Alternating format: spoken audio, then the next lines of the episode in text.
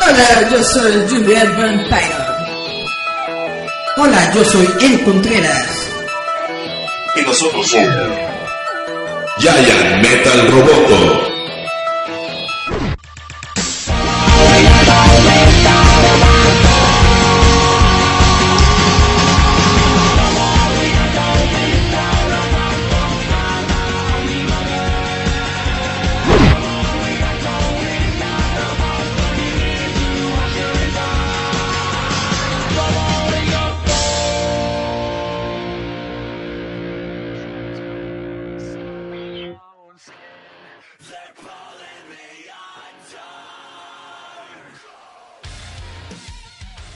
Muy buenas tardes, días, noches para todos los que nos están escuchando. Esto es Giant Metal Roboto, su programa Kiki de costumbre. A veces se pasa el jueves, a veces pasa el domingo, pero a veces siempre pasa.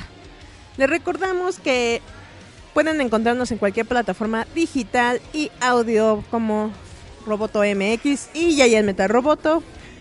Como siempre, yo me presento, yo soy Juliet Vampiron, la dama del maldecir, y a mi lado pues hay que decirlo. Está la maldad de 27 centímetros, porque así es, ya bajó.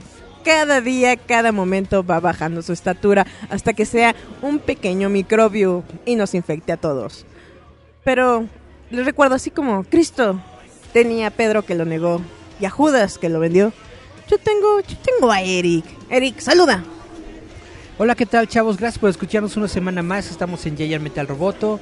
Les recordamos que estamos en Spotify, estamos en iTunes, estamos en iBox y bla, bla, bla. Pero antes de comenzar nuestro programa, tenemos que saludar a nuestro invitado del día de hoy. Es el, el, el, el señor Controversia, el, ay, ¿cómo te dije? el influencer del momento, el señor, el señor no X, ese es otro. Abogado, licenciado, litigante jurídico y maestro de profesión, el señor Charlie Romero. Buenas tardes, banda de Giant Metal Roboto, ¿cómo les va? Espero que muy bien, yo aquí, allá ustedes. En su show cómico, mágico, musical, recuerden más musical que Más mágico cómico. y cómico que musical. Es me, que no- no me disculparán, bien. me disculparán, pero ando un poco agripado. Entonces, este, Charlie Oh. se fue con sus gordas a dar amor y me lo infectaron de gripita de, del amor. no, en la mañana no me tapé bien y hacía frío. Y, me te, dio te entró chiflón. Sí, me entró un aire polaco. Pero es que no lo presentaste bien. Es licenciado, litigante, es tu abogado Harvey y profesor. Sí. Ahora ya vas a ser el profesor X. Harvey Con tus mutantes. ¿A ti también te recargas con el sol, Charlie? Sí. Yo no, yo a mí al contrario, el calor y el sol estos días me han quitado energía, me da sueño, mucho sueño y me llevo literal a mi cuevita a dormir. Pero esta vez vamos a platicar de un tema escabroso. Para, para que no les digan que ya Metal Robotos son vendidos. No somos vendidos, es que ustedes verán. Hablamos bien porque Eric es de sectas y respeta a sus Su secta. Respeta no solamente a las sectas, sino ¿cómo le dicen? a sus líderes sectarios. Sí. Y si él no prosigue con ya- el, sabe- protocolo le dan un Y ya, sa- ataque. y ya saben que lavan cerebros, entonces. debe obedecer. Es que si se, si se fijan, ustedes no lo saben, pero él era del grupo Trevi Andrade. Hasta que se metieron ya entonces a Sergio Andrade, Eric salió de todo ese trance. Pero no se preocupen. Esta vez sí vamos a hablar de algo escabrosón, chinchenguenguenchón, que es la mole, con el experto molero, el quinto en la fila, ¿no? Ah, ah, sí es cierto, tú eres el primero. ¿Cuándo fue que te lo quitaron? ¿Te desbancaron? Ah, la vez pasada, pero es que llegué tarde. Ah, ¿Quién te lo quitó para echarle Gustavo Montiel. Gustavo Montiel, tú sabes lo que hiciste, maldito. Porque te quitó invicto cuántos años? Tres. Tres años de invicto. Ve, para que veas, le quitó sus tres años invicto. Pero ya, Charlie, cuéntanos tu hate. No, Échalo. Pues, pues no es hate. La realidad de lo que sucedió ese día. Bueno, yo estaban anuncie y anuncie cosas en la mole. Pero, El contexto, Eric, da el contexto. sí, por favor. El contexto es de que en la Ciudad de México hay un evento de cómics que se llama La Mole y hace muchos anuncios por Twitter y entonces llegó Charlie y les empezó a tirar hate y dijo... No les tiré hate. Ahí va. Ese día estaban subiendo cosas y preguntaron que traían muchas cosas nuevas y cosas así. Y yo les escribí que no traían nada de nuevo. Que, ¡Eh! que incluso habían bajado la calidad de sus invitados. Porque en otras convenciones han habido convenciones de 25 o 30 invitados internacionales del cómic. Hubo una donde fueron 35. El problema de Charlie es de que sí hay muchos invitados, pero ya no hay invitados de cómic. Ajá, sí, o sea, Ya no parece una convención de, de cómic. cómics. Parece ya más una convención de Cosplayers. popular, de cosplay y cosas así. Porque ¿cuántos invitados de cosplay? Hay como unos 30, ¿no? Una Sí. onda así. Hicieron un pasillo de cosplays puras nacionales. Está muy... Trajeron como cuántos, cinco internacionales. Está Angie, eh, un chavo, no me acuerdo cómo se llama, Valentina Creep, ah, la Riae, que más bien que cosplayer es este modelo de glamour, Escort profesional. y no me acuerdo qué otra, pero son como 5 o 6. Pero básicamente es esto. eh, la mole estaba muy alegre y tranquilo, ¿no? Anunciando, eh, invitado, invitado, invitado. Y llega Charlie. Y dice, Nel. Entonces, entonces yo les puse que no traían nada de nuevo, que no traían invitados nuevos, no traían nada que, pues nada que moviera a la gente, no me Literal, moviera a mí. el Charlie les dijo, invitado refritos. y les puse que pues que muy mala convención, que estaba muy chafa y aparte tener a la secta del Carmatón era espantosamente horrible. Mira, eh, eh, lo que pasa es que también como le pusieron al pasillo de las cosplays en la mola tiene un nombre, ¿no? Como noches de placer o algo así, ¿no? No, sé, ahí sí ya no me Le pusieron algo así como Pero noches eso ya, de ya es de la gente, pero o sea, ya entrando en contexto real y de lo que sucedió fue eso, yo les escribí eso y ellos me contestaron con un meme. Entonces yo les puse que se me hacía Infantil. muy infantil que hicieran ese tipo de cosas. Entonces me contestaron con otro meme. Entonces yo les contesté otra cosa y ya ahí lo dejé. Y ya ellos me contestaron con un re- me contestaron. Si ya sin memes me contestaron y ya lo dejé, ya lo dejé ahí. Dice, yo como un buen adulto los dejé ahí. Ajá, sí, porque Que se, se me hacía muy infantil. Porque se me hace muy, se me hace bastante estúpido que ellos tengan una, ¿cómo se le dice? Una política anti-bullying Y ellos te bulean. y ellos bulean. O sea, en lugar de tener... Te de- dice, llegan a una hipocresía donde entonces, ¿dónde aplican sus políticas? o no? sea, pa- contra ellos no, pero ellos contra nosotros sí. que son ustedes el público que El va. fan sí. Y entonces, ciertas páginas de internet, como el Reino de los Supermanos, Punisher Panther, ¿qué otra? Este, la covacha La Covacha, Marvel México. capturaron. Hicieron ¿no? capturas Tu de pantalla de esos tweets y me pusieron como el estandarte de hashtag no voy a la es. mole. Eri- usaron a Charlie como bandera. Y déjate de eso, o sea, muchos que me conocen en varios comentarios ponen que cómo me contestan así y cómo me dicen, cómo me dicen eso si yo soy el primero En que la está en mole. la mole, el primero de la foto, el primero de la fila, el primero, el primero que habla bien de la mole y me contestan de esta manera. O sea, así de simple. Charlie es plus y me lo maltrataron. Entonces se hizo un estandarte Ajá. de mi, de mi, de mi meme, podría decirse. Más bien, tu tweet lo hicieron meme. Mi tweet lo hicieron meme. Básicamente el punto es esto.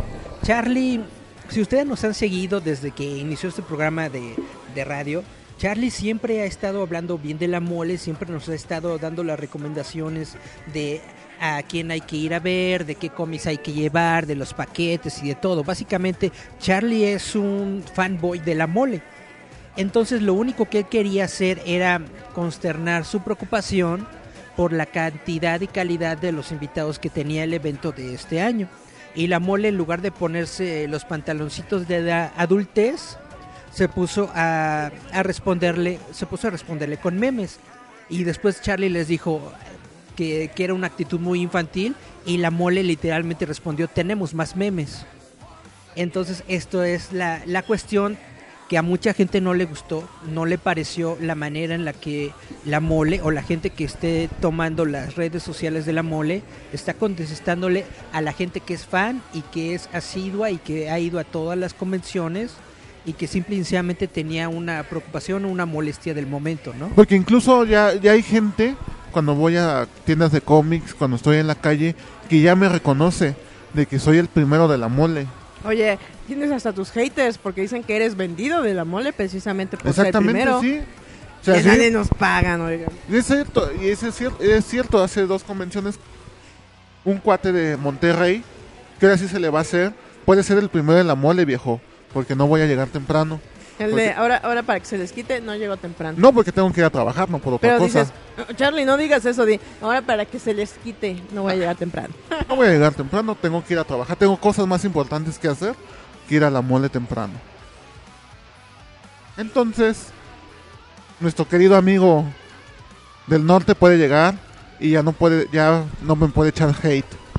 Sí, porque por ejemplo, apenas creo que ayer anunciaron que va a estar Big Man, ¿no? Este Paul Salum, sí. Paul Salum, va a estar Alexa Bliss, va a estar también Alan Ituriel, Puro talento, mira, Clayman. mira, hay puro talento mexicano y no es por ser mocho, no es porque me digan, ay, que no apoyo el talento mexicano, que no apoyo, pero, güey, pero son personas que los ves en todos los eventos de cómics, en todos lados los ves, en todos lados están, A ver, va a estar Mark Farmer. ¿Ese quién es?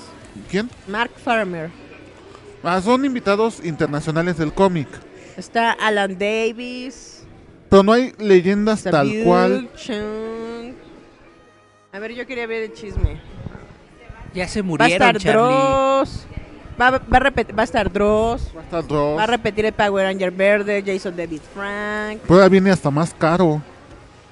¿Qui- Shi- Shiki Satoshi, ¿quién es? Satoshi Shiki es el que hizo... Before, before ¿Riot? No, Before Attack of Titans. Satoshi Shiki también hizo Riot, según yo. No, él, la Está está, él está haciendo Before Attack of Titans.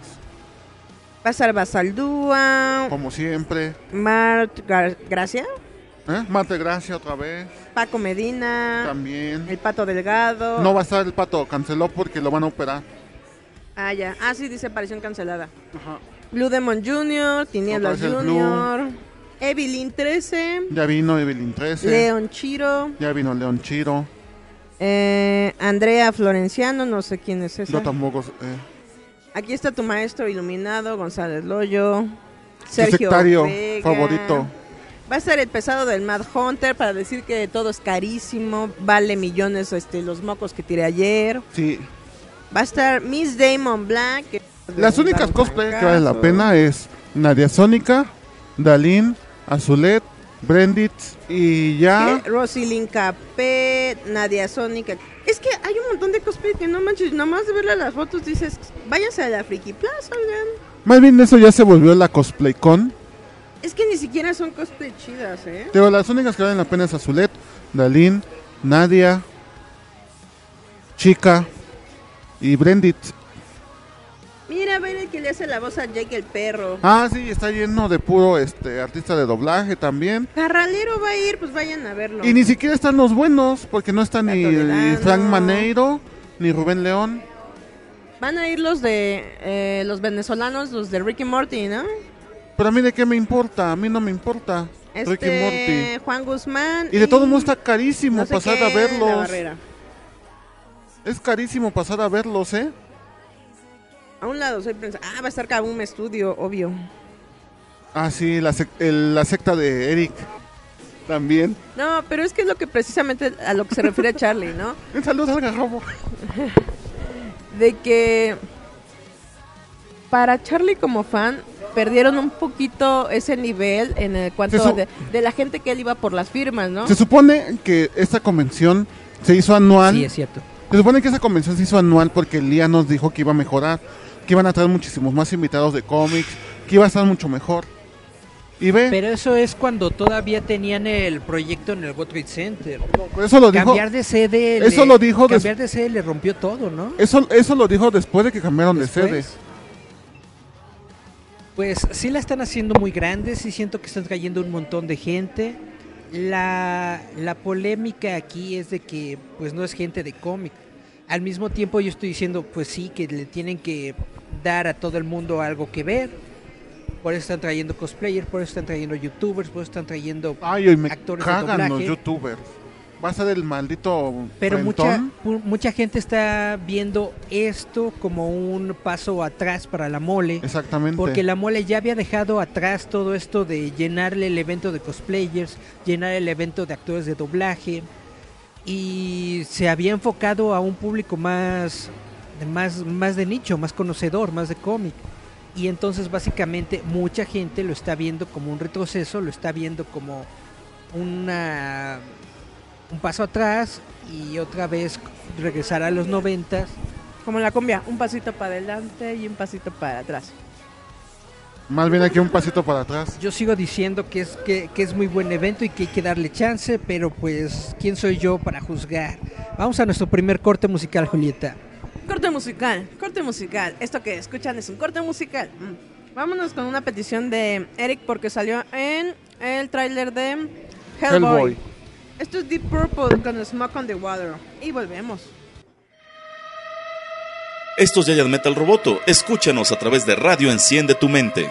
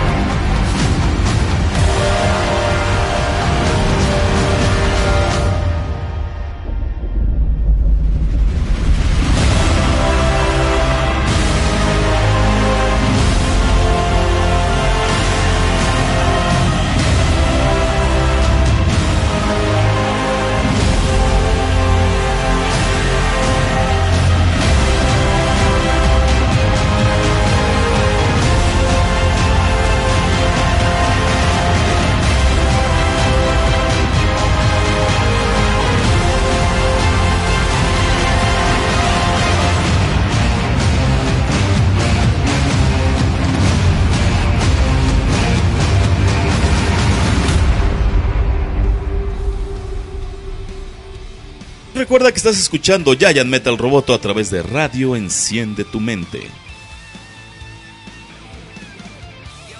Y volvemos a Giant Metal Roboto. No, es lo que estábamos comentando hace rato es de que para Charlie como un fanboy, la mole no solo se repitió en invitados, sino que bajó la calidad para él, o sea, para él, de invitados.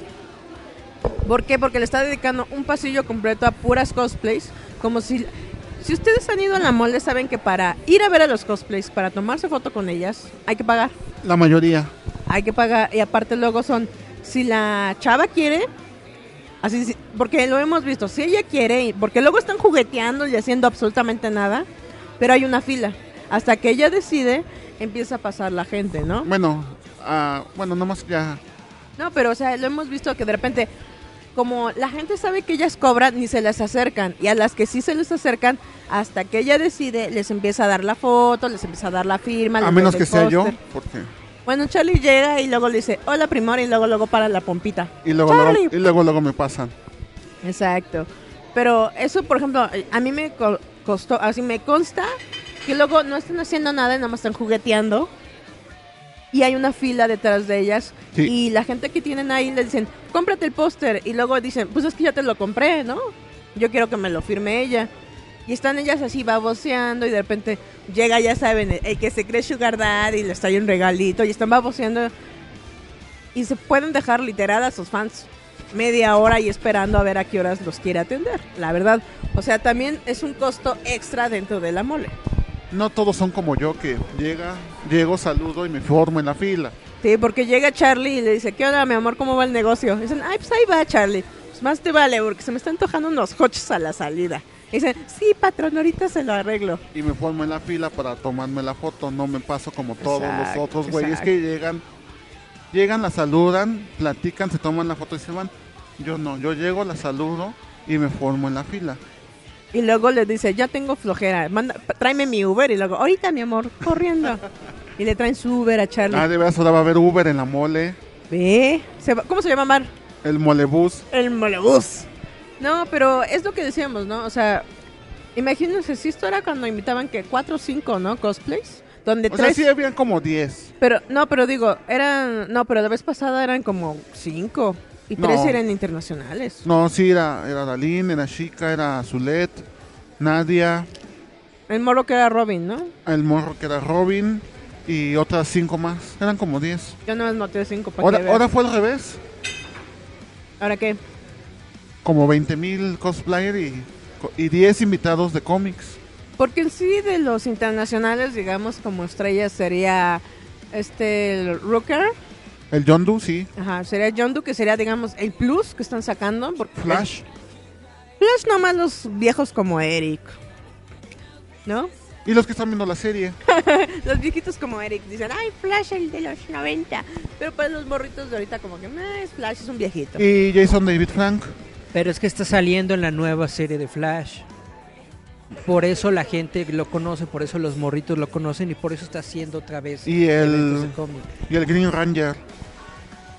Porque digo, de ahí en adelante no hay más. Nada más No, Dross. no hay más. Ah, y los dos que va a traer este. ¿Es Amazon? Los de Deadly Class. Sí, es cierto, va a traer a dos de los actores de Deadly Class. ¿Y ya? Y dice eh, Julieta con, Ay, Paul Salum. con. Ahora sí yo voy a la mole por Paul Salum ver a, ver a Big Man. y Big Man. Realmente a mí sí me extrañó y me, y me agradó la, el anuncio de Big Man, porque Big Man es muy chido. Al menos cuando uno era un chavito noventero. ¿se Veías a Big Man. esas ondas? Hay muchas, hay muchas cosas que yo le aprendí a Big Man Yo también. que me enseñaron a, a querer la ciencia, a amar la ciencia, Yo también. el conocimiento científico y a no tenerle miedo a Mm. las supersticiones. Hay un episodio muy padre de Big Man en la que precisamente te dice, cuando tienes conocimiento no le temes a nada. Y eso es algo que se me ha quedado clavado en la vida, Eric, tú le temes al amor. ¿no es cierto? Claro que sí. Sí, Le teme al amor. yo también. Bueno, yo no. Yo Ahí le está, ya ves, se cayó tu teoría. No, pero lo que yo siento que también va a haber alguna dinámica con Big Man y Juan Carrelero porque él le prestaba la Yo voz. creo. Pero a lo mejor van a hacer ahí algún a- algunos juegos tipo magia, o sea, Pero experimentos primero- científicos como en la UNAM. Normalmente lo que hace eh, el de la voz, el carra- carralero, lo que hace Es de dar Lester. la, la voz de Big Man dentro del show al mismo tiempo de que se está realizando el show. Pero, Aparte va a haber un meet and greet con Big Man que va a costar 150 pesos. ¿a poco ya lo sacaron hoy? 150, 160 pesos. Y, y el show, no, perdón, el show va a estar en 160 pesos, el meet and greet 250. Sí, ya me acordé. Pues probablemente pague el show. Es, va, va a estar muy bien. Netamente, yo creo que sí vale la pena porque a Big Man lo tenemos una vez cada dos años. Sí. Big Man. ¿Saben qué le enseñaron a la gente, como Eric? ¿Qué? A que pones un hielo y la sal lo quema. Sí. Yeah. Es lo único que aprendió Eric. A ver, ¿qué aprendiste de Big Man? Un hecho científico. Aprendí que las ratas gigantes no existen, es un tipo con un traje. Ah, yo aprendí que los pingüinos en la Antártida tienen televisión por cable. Sí. Yo, apren- yo aprendí que, que en, tre- en cuatro temporadas puedes tener cuatro conductoras distintas. Y todas se parecen. Y, todas, son parecen. Phoebe. Y todas son- Libby, ¿no? no, una era Phoebe, otra era Lisa. Y las Y- otras también eran Phoebe. No, pero creo que es que es lo que les decimos de la mole, ¿no? Tiene sus puntos malos, como dice Charlie, sobre lo... Estamos, está hablando sobre los invitados, no el cómics. no la convención en sí, porque la convención sigue tan grande como es. Él se refiere a de que en el asunto de invitados de artistas de cómics, de guionistas de cómics, dibujantes de cómics, le falta. Y Y le sobran muchas cosplay. Es lo que la gente no entiende ahí, ¿no? La queja de Charlie sobre los invitados, no de la convención. Por la convención es como decimos ahorita sobre Big Man. Charlie va a pagar para ir a ver a Big Man y quitarle, yo soy Lester. Sí, yo quiero ser la gata Lester en el nuevo programa. No, o sea, porque todavía, o sea, Charlie aún digno va a ir a la mole, va a pagar su boleto, va a ir Sí. a pagar lo de Big Man. No, pero eso es, por ejemplo, lo que es la, eh, digamos, la queja general de Charlie. Sí. El de dónde está lo que prometieron para uno donde iba a haber más invitados, iba a haber más conferencias, iba, iba a tener ese plus que según habían prometido de la San Diego, ¿no? De las Ajá. conferencias, de las exclusivas. De todo. Ajá, o sea, ¿dónde está lo que habían dicho, como no? lo que habían prometido. Sí está teniendo el evento exclusivas, de hecho van a Dos tener portadas. exclusivas de, de, de cómics de portadas, pero también de productos, se van a traer juguetes exclusivos para la mole. Lo que yo le quería preguntar a Charlie es, sí va a ser la mole, ¿no? Sí. ¿Qué es lo que más estás esperando ver en la mole 2019 de este A Big año? Man. ¿Nada más? ¿Es así tu wow? Tu, tu, tu, tu, tu- Porque invitados de la mole, al maestro José Luis García López ya lo hemos visto. ¿Eso es cierto? Este Jim- Jimmy Chung, yo estoy emocionado por ver a Jimmy Chung, pero Jimmy Chung va a cobrar 200 varos la firma. Ah, Va a venir Simon Beasley. Simon Beasley también va a cobrar. Es 200 varos. Así desde hace cuánto cobran todas las firmas y los sketches. Los sketches sí cobran, porque ese es, tu, ese es su trabajo. sí. Pero firmas, hay muchos que sí cobran y siempre han cobrado, pero pues, ¿qué uno puede hacerle? Este, pero, pero, y esa es otra polémica que hubo en, en Facebook, la- bueno, la semana pasada, que salió Elías en su, es la hora de Elías, la, hora nacional de Elías, y le tiró a cierta página de internet de Facebook, porque en esta página de Facebook, este, hay mucha gente que ha ido a convenciones de cómics en Estados Unidos y varios invitados te cobran las firmas, pero a partir de cierto número. O sea, por ejemplo, Jimmy Chung te cobra las firmas a partir de cuatro. Si tú le llevas cinco cómics, ya te cobra. Te cobra, las primeras tres son gratis y ya cuatro y cinco ya te cobra. Y aquí te están cobrando a partir de la primera. Entonces salió Elías a decir que no, y que no es cierto, y que no sé qué, que no sé cuánto. Y le tiró rollo a esa, a esa página de Facebook. Pero es que eso ya ni siquiera es rollo de Elías, ¿no? Eso es cosa de del Jimmy Chung. Pero es que es que es lo que dicen que ¿Cómo los asemejan? O sea, Ajá. de que les quieren comparar. O sea, en otras convenciones, como en la San Diego Comic Con, ellos están allá y tú pasas con tres cómics y te los firman. Quieres que te firmen otro, ya te cobra. Ya te cobra. Pasas con otro, ya te cobra. Entonces, pero aquí, aquí, desde el primer cómic, Pero vuelvo a repetir lo mismo, eso ya es cosa de Jimmy Chung, ya no es cosa de la convención. No, No, es que- es la mole la que le di, no es la mole la que dice tienes que empezar a cobrar desde el cómic número uno. Es el invitado el que dice, oye, ¿sabes qué? Quiero cobrar desde el cómic número uno. pero lo que pasa es A que... eso se refiere de que hacen la comparativa y atacan a lo menso. No, pero es que también dicen que, por ejemplo, que los managers, cuando hablan con la gente de la mole, los de la gente de la mole les dicen que cobren desde la primera. Pero es una sugerencia, no realmente están diciendo, oye, sí, ponte a cobrar desde la primera. Entonces, pues bueno, este, como les decía Pero Simon, como decimos, una cosa es el artista y otra el manejador, ¿no? exactamente. Uno es el que cobra y el otro no sabe. Porque sí nos ha- porque sí, sí ha, sí ha habido algunos que vienen y la neta no te cobran. O son muy buena onda y pasas y, y son A mí bastante me ha tocado muchas veces que voy a la mole sin un peso y salgo con un montón de firmas. Yo también.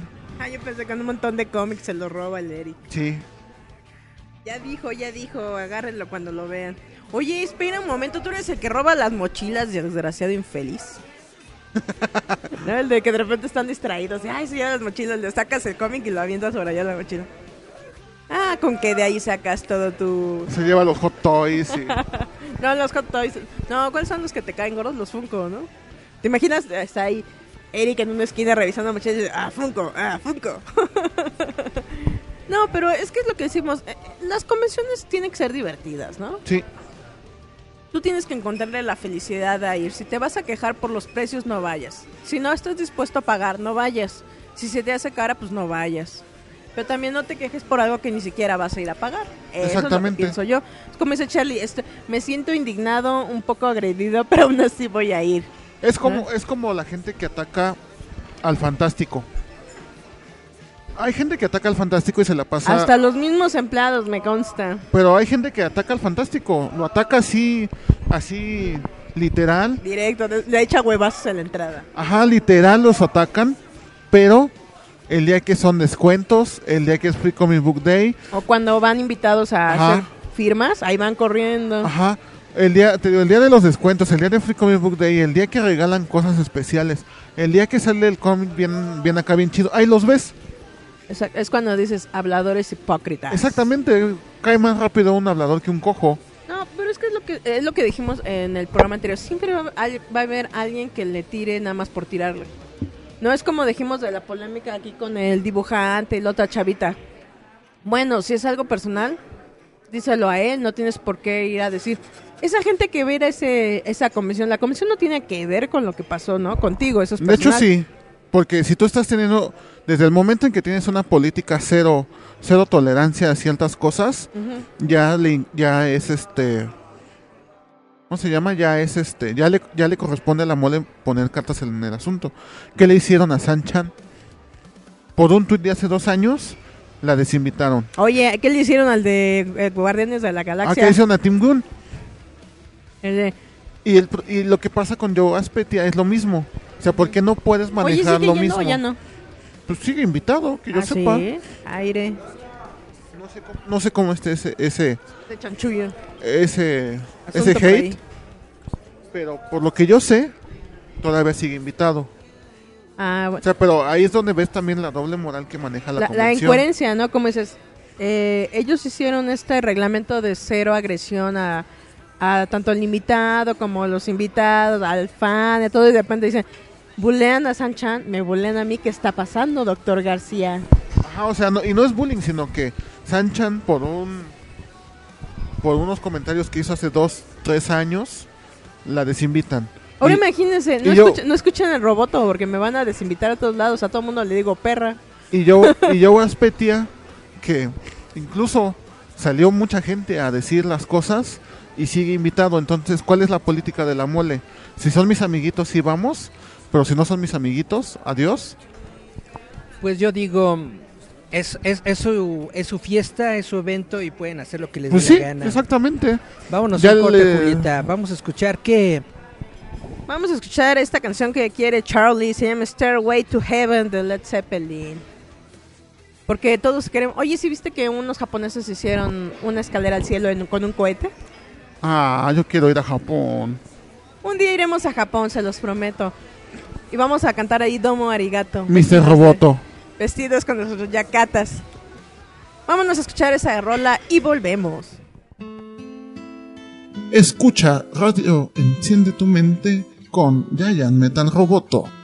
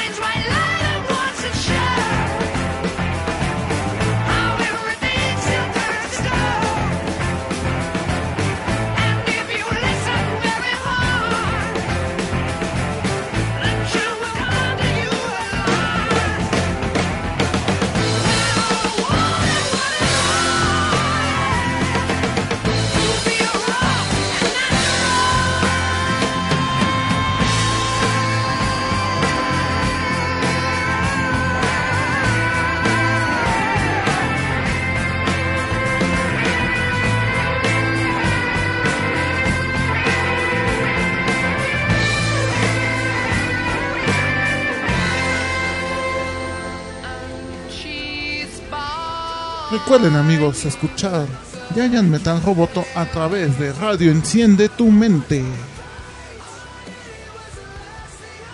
Y volvemos a Giant Metal Roboto. Ya acabamos con lo de la mole, no bueno, no, bueno. Bueno, un dato cultural. ¿Saben cómo se llama el robot de Dom, de Domo Arigato, Mr. Roboto? Sí, este Eric se lo sabe. A ver. El robot de Sticks se llama... No, no me acuerdo. ¿No sabes? No, ¿cómo se llama? Se llama Kilroy. Sí, ¿ya ves? Kilroy. Dato cultural para todos los robots que nos escuchen. Sí, un día vamos a ir a Japón y vamos a grabar allá y nos vamos a disfrazar con eh, ¿cómo se llama? Eh, uniformes de secundaria. Eric se va a Pues bueno, disfrazar de ya Shinji. vamos a dejar atrás el tema de la mole y el hate de Charlie Romero. Pero es que no es hate. Y vamos a continuar con Me el agar- hate a mí de me, no, es mi, Romero. no es mi culpa. Me, mi culpa por mi culpa por mi gran culpa. A mí, pero yo no tiré hate. Yo en ese, como les digo, yo en ese momento escribí lo que mi sentir en ese momento. Lo externicé mi sentir. Que me hayan agarrado como estandarte, como meme, pues ya no es mi culpa. Ahora vamos a redirigir el hate de Charlie Romero hacia otro punto. No es hate. Vamos a hablar de este Miss fin Marvel. de semana se estrena la película de Capitana Ah, Marvel. Capitán Marvel. Capitana Marvel. Y vamos a darle el micrófono a Charlie porque dijo que también le iba a tirar hate. No le iba a Vamos. tirar hate, era broma. No, no, es que es como dice eh, Charlie, no es odio, o sea, nomás es un reclamo justificado. Pero tampoco es un reclamo justificado. Pues es un reclamo justificado, no es odio. Porque él va a ir a la mole, él quiere ir a la mole, él va a disfrutar Y la aparte mole. no soy un- aparte no soy este blanco, sí soy heterosexual, pero no soy blanco, Ah, dice, soy un chico latino. soy morenito. Entonces, no le puedo Soy tirar como mi hate. virgencita. No le puedo tirar hate. No, pero es, es por eso lo que te decía, es una, es una queja justificada. Pero si fuera odio, pues sería como lo que pasó con esta chavita, las, eh, ¿qué es? ¿13? ¿12? ¿11? 11. ¿no? Eleven. Que realmente era, ahora sí, literal, ofender por ofender. Nada más Charlie se quejó de, ¿y mis 50 mil pesos qué? Pues está bien, pero es lo que hicimos. Este, este fin de semana ya está en la Capitana Marvel. Capitán que ha Marvel. tenido- para que veas, ahí sí ha tenido toda una campaña de odio, incluso un poco como lo de doctor, eh, la doctora Who, ¿no? Esa campaña de no vayan a verlo. Eso sí, para que veas, es odio. Charlie fomenta que vayan a la mole, nada más que no está complacido con los invitados, es diferente. ¿No? Charlie los invita. Es más, si Charlie tuviera boletos, les regalaba uno, aunque le dieran 10. No. Aunque le dieran 10, les Ah, regalaba bueno, si me dieran 10 sí. Os digo, aunque le dieran 10, les regalaba uno. No serían 10, serían 7. Pero así, Charlie es así de buena persona. Si los tuviera, les daría dos. Sí. Pero es lo que hicimos. Ahí sí una verdadera campaña de odio no justificado con Capitana Marvel ¿Cómo porque no? la quieren complotear. Según Eric dice que no, que ella no dijo nada. De hecho sí lo dijo. No, lo, bueno, no, no voy a entrar en discusión. Eh, Capitana Sí. Marvel se estrena este fin de semana. Las críticas están chu, chu, muy están diciendo de que recupera mucho de lo que fue la etapa inicial de- del universo cinematográfico de Marvel, en el sentido de que es una nueva historia de origen, pero la hace más fresco y más dinámica. Esperemos verla. Desafortunadamente, la conferencia, la, la función de prensa de Capitana Marvel era justamente en este momento en el que estamos grabando el programa. Es Y no nos jueves en invitaron. la noche y no fuimos invitados, entonces pues ya ni modo. Pero esperamos verla durante el fin de semana para poder platicar a gusto de la película. No, no vayan a verla. Ahora sí, vamos a hablar sobre las controversias.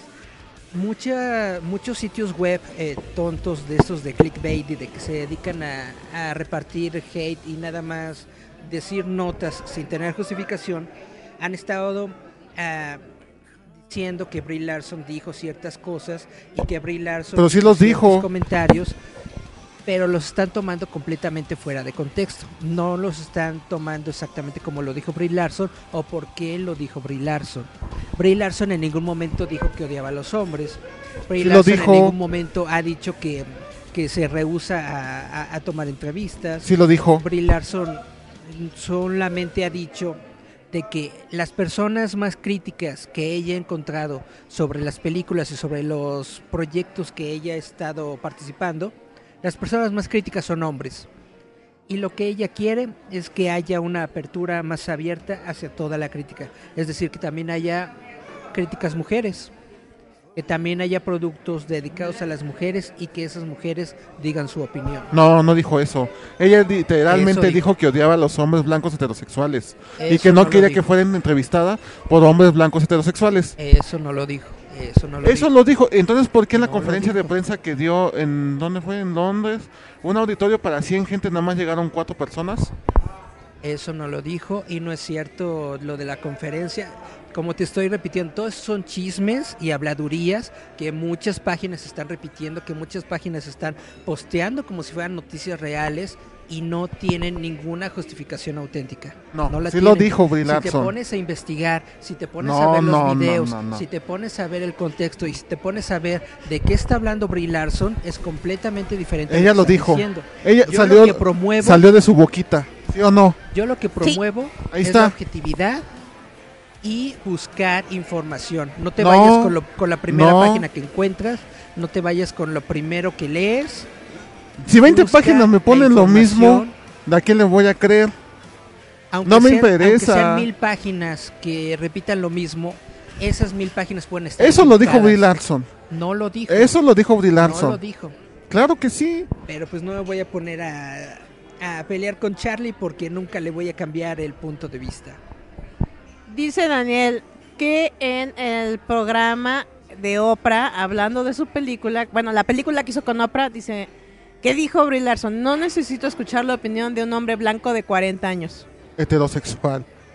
Eh, que entonces... Y antes de empezar a hacer la promoción de Capitana Marvel, espera, ¿Cuál es el contexto de esta entrevista específica con Oprah? Hubo una película en el año pasado que se llamó Pero A lo Wrinkle- dijo. A Wrinkle of Time. Es una película que fue muy criticada por muchas personas, sobre todo hombres de 40 años, a las que no les gustaron y le empezaron a meter una campaña de hate que se reflejó en, en sitios web como Rotten Tomatoes, en donde metían sus críticas y la bajaron de, de categoría y la dejaron en un 30-40% de aceptación, una cosa así, simple y sencillamente porque a ellos no les había gustado. El comentario de Brie Larson viene a colación de que esa película no fue hecha para hombres, no fue hecha para hombres cuarentones. Esa Pero lo película dijo. fue hecha para niñas, esa película fue hecha para mujeres. Pero lo Esa es dijo. una película infantil para un público infantil.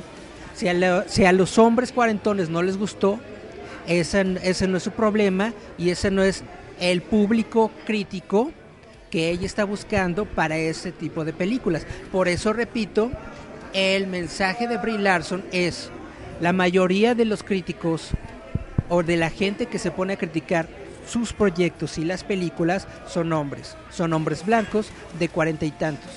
Lo que ella quiere es que se abra más esta, este diálogo, que se abra a personas que tengan diferentes opiniones, sobre todo mujeres, que también las mujeres Odio este maldito mundo progresista. que las que también las mujeres den su opinión y que también las mujeres digan qué es lo que les parece de lo que están viendo en el Pero, pero si tú ves las entrevistas, la mayoría son mujeres. es que dice, eh, dice Daniel, dijo que ella de un año para acá había notado que en sus conferencias de prensa hay muchos hombres blancos y que ella quería más mujeres, más hombres negros y más mujeres birraciales en sus en- entrevistas.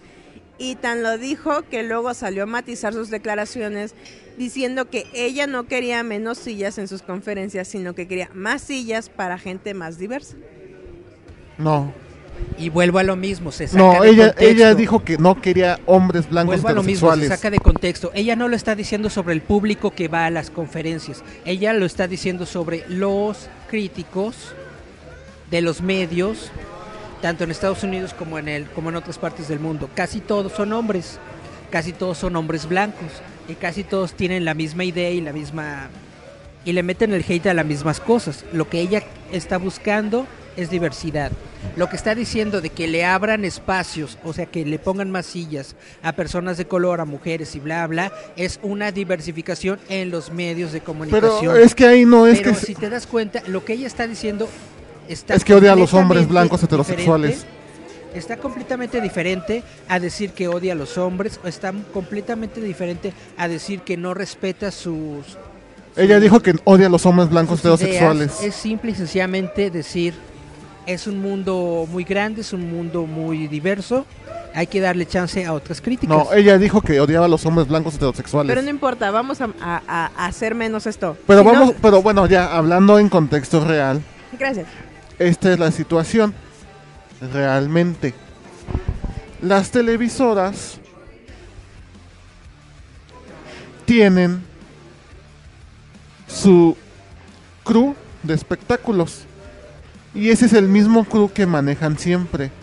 Y en ese crew no hay hombres negros. No hay La mayoría son jotos. Como los judíos. La mayoría son gays. Válgame la redundancia, porque si eres de espectáculos, eres chismoso, entonces eres Deja gay. mi bebé original en paz. Y al bisoño y al perrito sola. no, ¿cómo entonces, se llama? Que se- según eh, Claudio Clark, ¿no? ay, Mauricio Clark. Ajá, que. Ay, ya dejé de ser gay porque. Ya dejó de ser homosexual. Entonces, las tele- todas las televisoras tienen su crew de espectáculos. Tienen a su ventaneando. Ajá, tienen su propio crew, que es esto, esto y esto.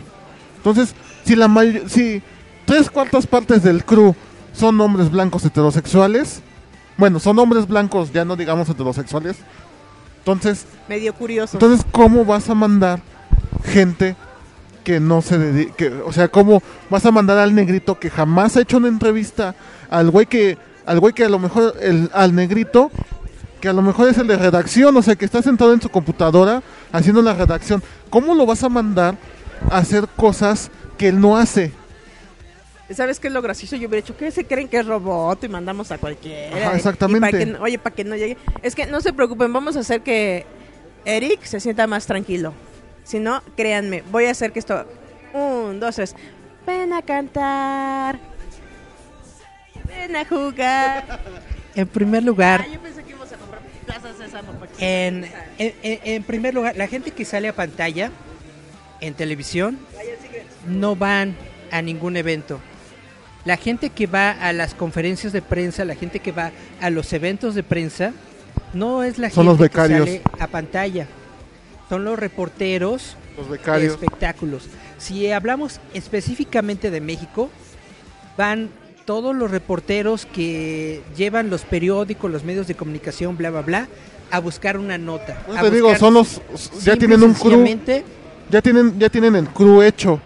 Para buscar simple y sencillamente lo que se dijo durante un evento. Después esa nota se la pasan al talento que ya lo dice al aire. Exactamente. Entonces, yo realmente no veo televisión, no tengo idea de lo que estás diciendo de que, de que los cruz sean, se- se- sean, de homosexuales, todo esto. Pero si esas las personas, esas son las personas que aparecen en la a pantalla, a cuadro, en la televisión, esas no son las personas que fueron a ver a Brie Larson en su conferencia de prensa.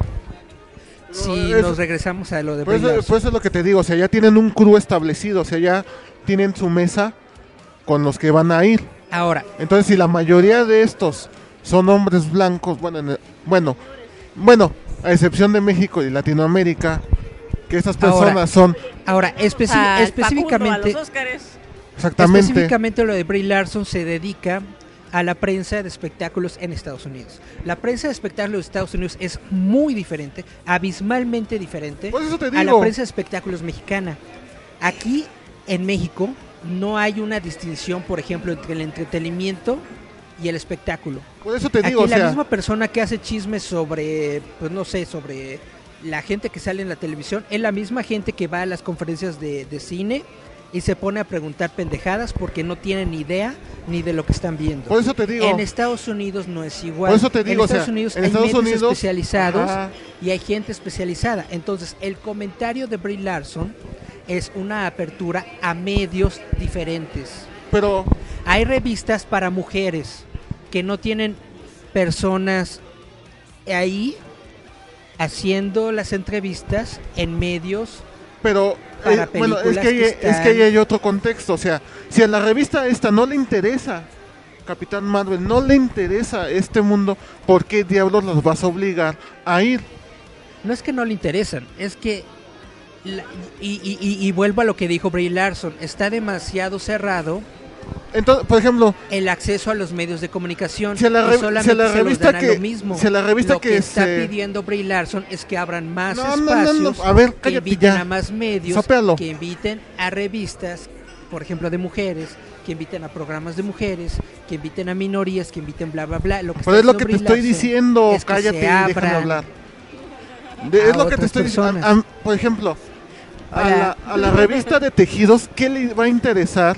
A la revista de cocina, ¿qué le va a interesar ir a una película de superhéroes? Bueno, es que hay algo, en Little Britain hicieron una, eso es a lo que se refiere ambos, ¿no? En Little Britain hacen un sketch donde está un político inglés haciendo de que le iban a reclamar un escándalo sexual, ¿no? Y entonces empiezan a decir, eh, van a hacerle una pregunta y todos levantando la mano, ¿no? Y sale el, el actor Matt Lucas diciendo de reportero, dice, sí, tú, ¿de qué medio vienes? Semanal de dinosaurios. Y dice, ¿y qué hace Semanal de Dinosaurios? ¿Regalamos estampas de dinosaurios? Ah, bueno, es tu pregunta. Y le, y le das una super pregunta súper intensa y le dice, ¿te cae que son de dinosaurios? O sea, eso se refiere. En la prensa, como, o sea, nosotros lo hemos vivido. A los que mandan pueden ser a los más groseros, a los más ignorantes. O sea, eso es lo que, a lo que nos referimos. Llevan al, al que trapea, nomás para que tomen las fotos y haga preguntas. Lo vimos, en, por ejemplo, en el de Assassin's Creed. ¿Qué le preguntaron a, a este ¿Al cuate? Fassbender? A Fassbender. Estás bien guapo. O sea, esa era su pregunta y venía del milenio. O sea, cuando fui a la otra de... ah, del este de... eh, ¿Cómo se llama? El Festival de, eh, de Cine de Michoacán. Que otra de milenio, porque se dije, los de milenio están bien retrasados mentales. Oiga, ¿y va a ir el chivo este? Ya te dijimos que no va a ir, que Vamos. no... Pero, Vamos a pedir trabajo en Milenio. Me cae que sí. Milenio ves, vaya, y creo que literal no te piden Pero es, lo, conocimiento. pero es lo que te digo, o sea, A quien mandan no es la, la lumbrera y que tú lo sabes. Ah, por eso te digo, si Brie Larson dijo, oigan, dejan de traer estos nacos, pues lo siento, no van a traer a Ryan Secret porque Ryan Secret, como dices, es un entrevistador y él le dicen, entrevista a este, pero no lo mandan a la conferencia de, de, si quieres, del Vive Latino, donde la gente que va al Vive Latino ya los hemos visto, ¿no? Los reporteros son gente naca, ignorante, que solo quiere sacarse la foto con la celebridad. Si a Brie Larson le toca puro eh, cameco de la TNT que le quiere ir a agarrar la nalga y no le pregunta nada en serio, a eso se refiere. Por eso te digo, eh, tiene algo que ver lo que dice Charlie. Si su si lo que dijo fue sacado de contexto, pues como dice Charlie, lo siento, a quienes mandan son señores cuarentones, calentones. ¿Qué quieres? El señor, como dice Eric, el señor talento es hasta que te toque en la premier, ¿no? Que te entreviste. Pero mientras, aguántate esa gente, calienta asientos, que te va a tomar la foto y te va a hacer preguntas estúpidas. y es lo que te digo, o sea, de, sorry, eh, ya, la- los, ya los Eric estarán ahí este, escribiendo sobre los boletines. a la revista de Sopa de Letras que le interesa ir a una conferencia de prensa de pero Capitán muchas veces Marvel. Los mandan, los- muchas veces los mandan O sea, pero- les llegó la invitación. Ajá, no, sí, pero... Solo te voy a poner un ejemplo. La revista Playboy es una revista de chavas encueradas. Exacto. Y dentro de sus páginas tiene de las mejores entrevistas que se han hecho. Pero en el Playboy, siempre, pero Playboy siempre se ha manejado así. de los Estados Unidos. Playboy O sea, siempre... hasta, en la, hasta en la revista de semanario de dinosaurios puedes encontrar una persona que le guste el cine y Pero- que haga una muy buena Pero pregunta. Playboy siempre se ha manejado Y así. Rolling, regresamos con esto porque nos vamos a corte. Julio. Rolling Stone siempre se ha manejado así. Que aunque sean... med- Es que Playboy, Eric, tú lo sabes, su dominio editorial siempre ha sido... El plus han sido las encueradas. Pero, Pero todo siem- el contenido es de una calidad. Es como el famo es como el, chi- el famoso chiste de veo, veo Playboy por los reportajes. Por los, re- ajá, los artículos. No, las encueradas ya estaban. Es como en el periódico, es la página 9, que igual es una página de puros chismes calientes, ¿no? Pero el que sale en la página 9 es alguien dentro de la escena de Nueva York. Pero nos vamos a escuchar esta canción de Metallica. Vámonos con Metallica con Fuel. Que no sé si se acuerdan, pero en un que no sé si recuerdan que cuando hicieron eh, un concierto en MTV eh, alabando a Metallica, a esta canción le tocó ta- tocarla a Avril Lavigne y la buchearon bien feo. Vamos a escucharnos a Fuel con Metallica y volvemos. Give me fuel, give me fire, give me that which I desire. Escúchanos a través de la frecuencia de Radio Cincinnati con Giant Metal Roboto.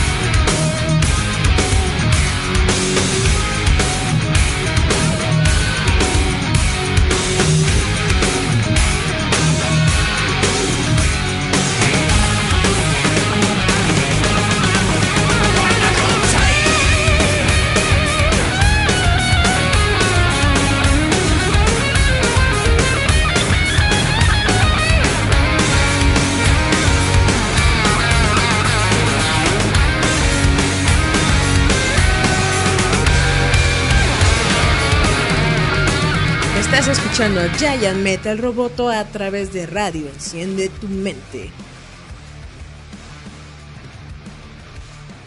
Y volvemos a Giant Metal Roboto. Salvajemente Capitana Marvel. Ah, pues como lo que decíamos.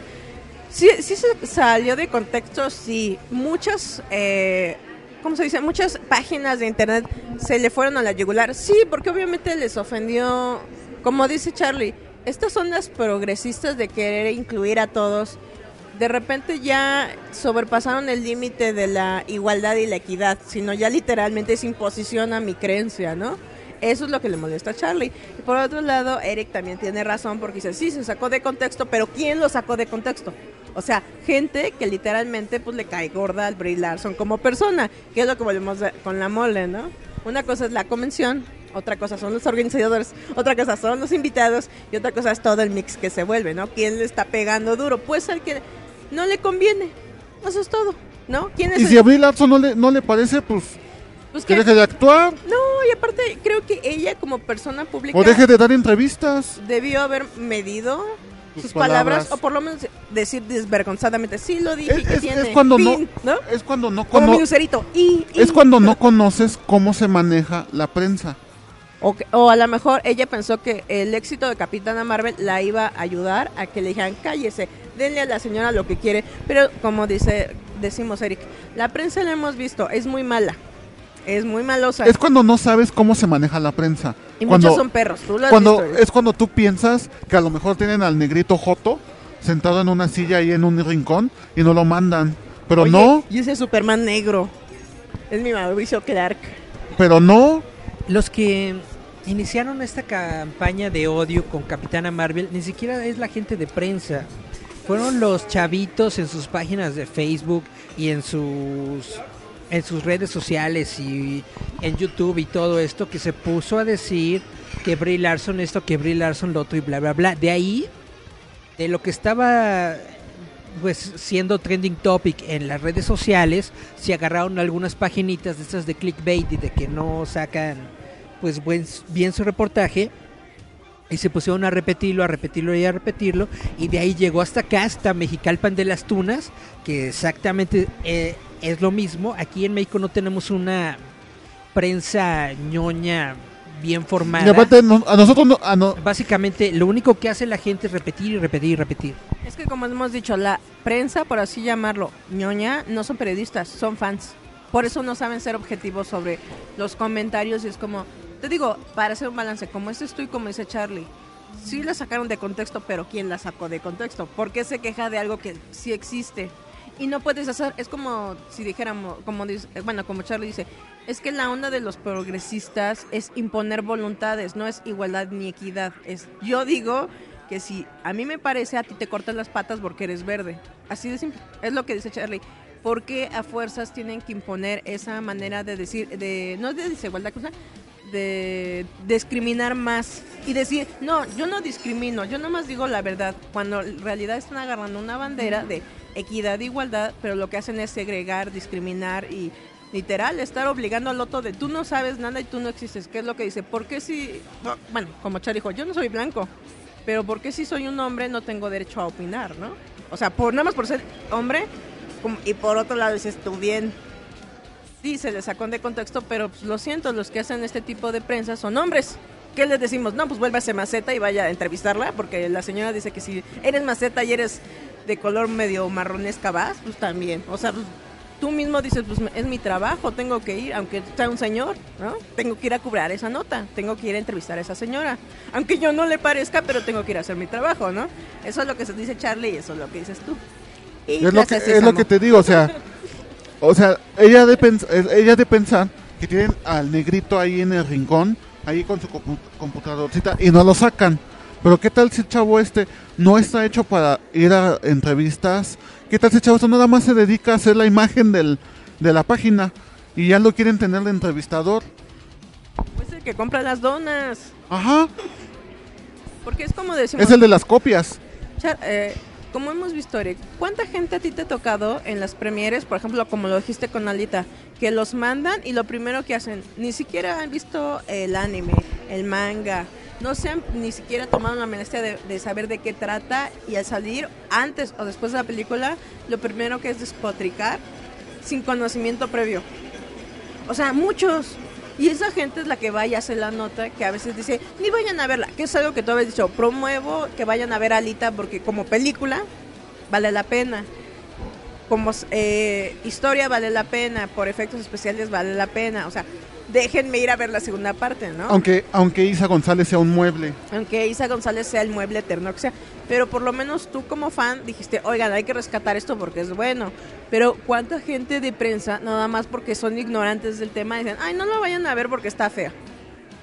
O sea, eso es lo que se refiere Charlie. Porque esa gente que a lo mejor nada más este, va por tu café o se la pasa ahí pasando el trapo o nada más está jugando póker todo el día, que realmente no es periodista y realmente no es fan, lo mande nada más porque tiene, ahora sí, motas amarillas y verdes y la señora dijo que si tú eres una ranita de las Amazonas podías ir.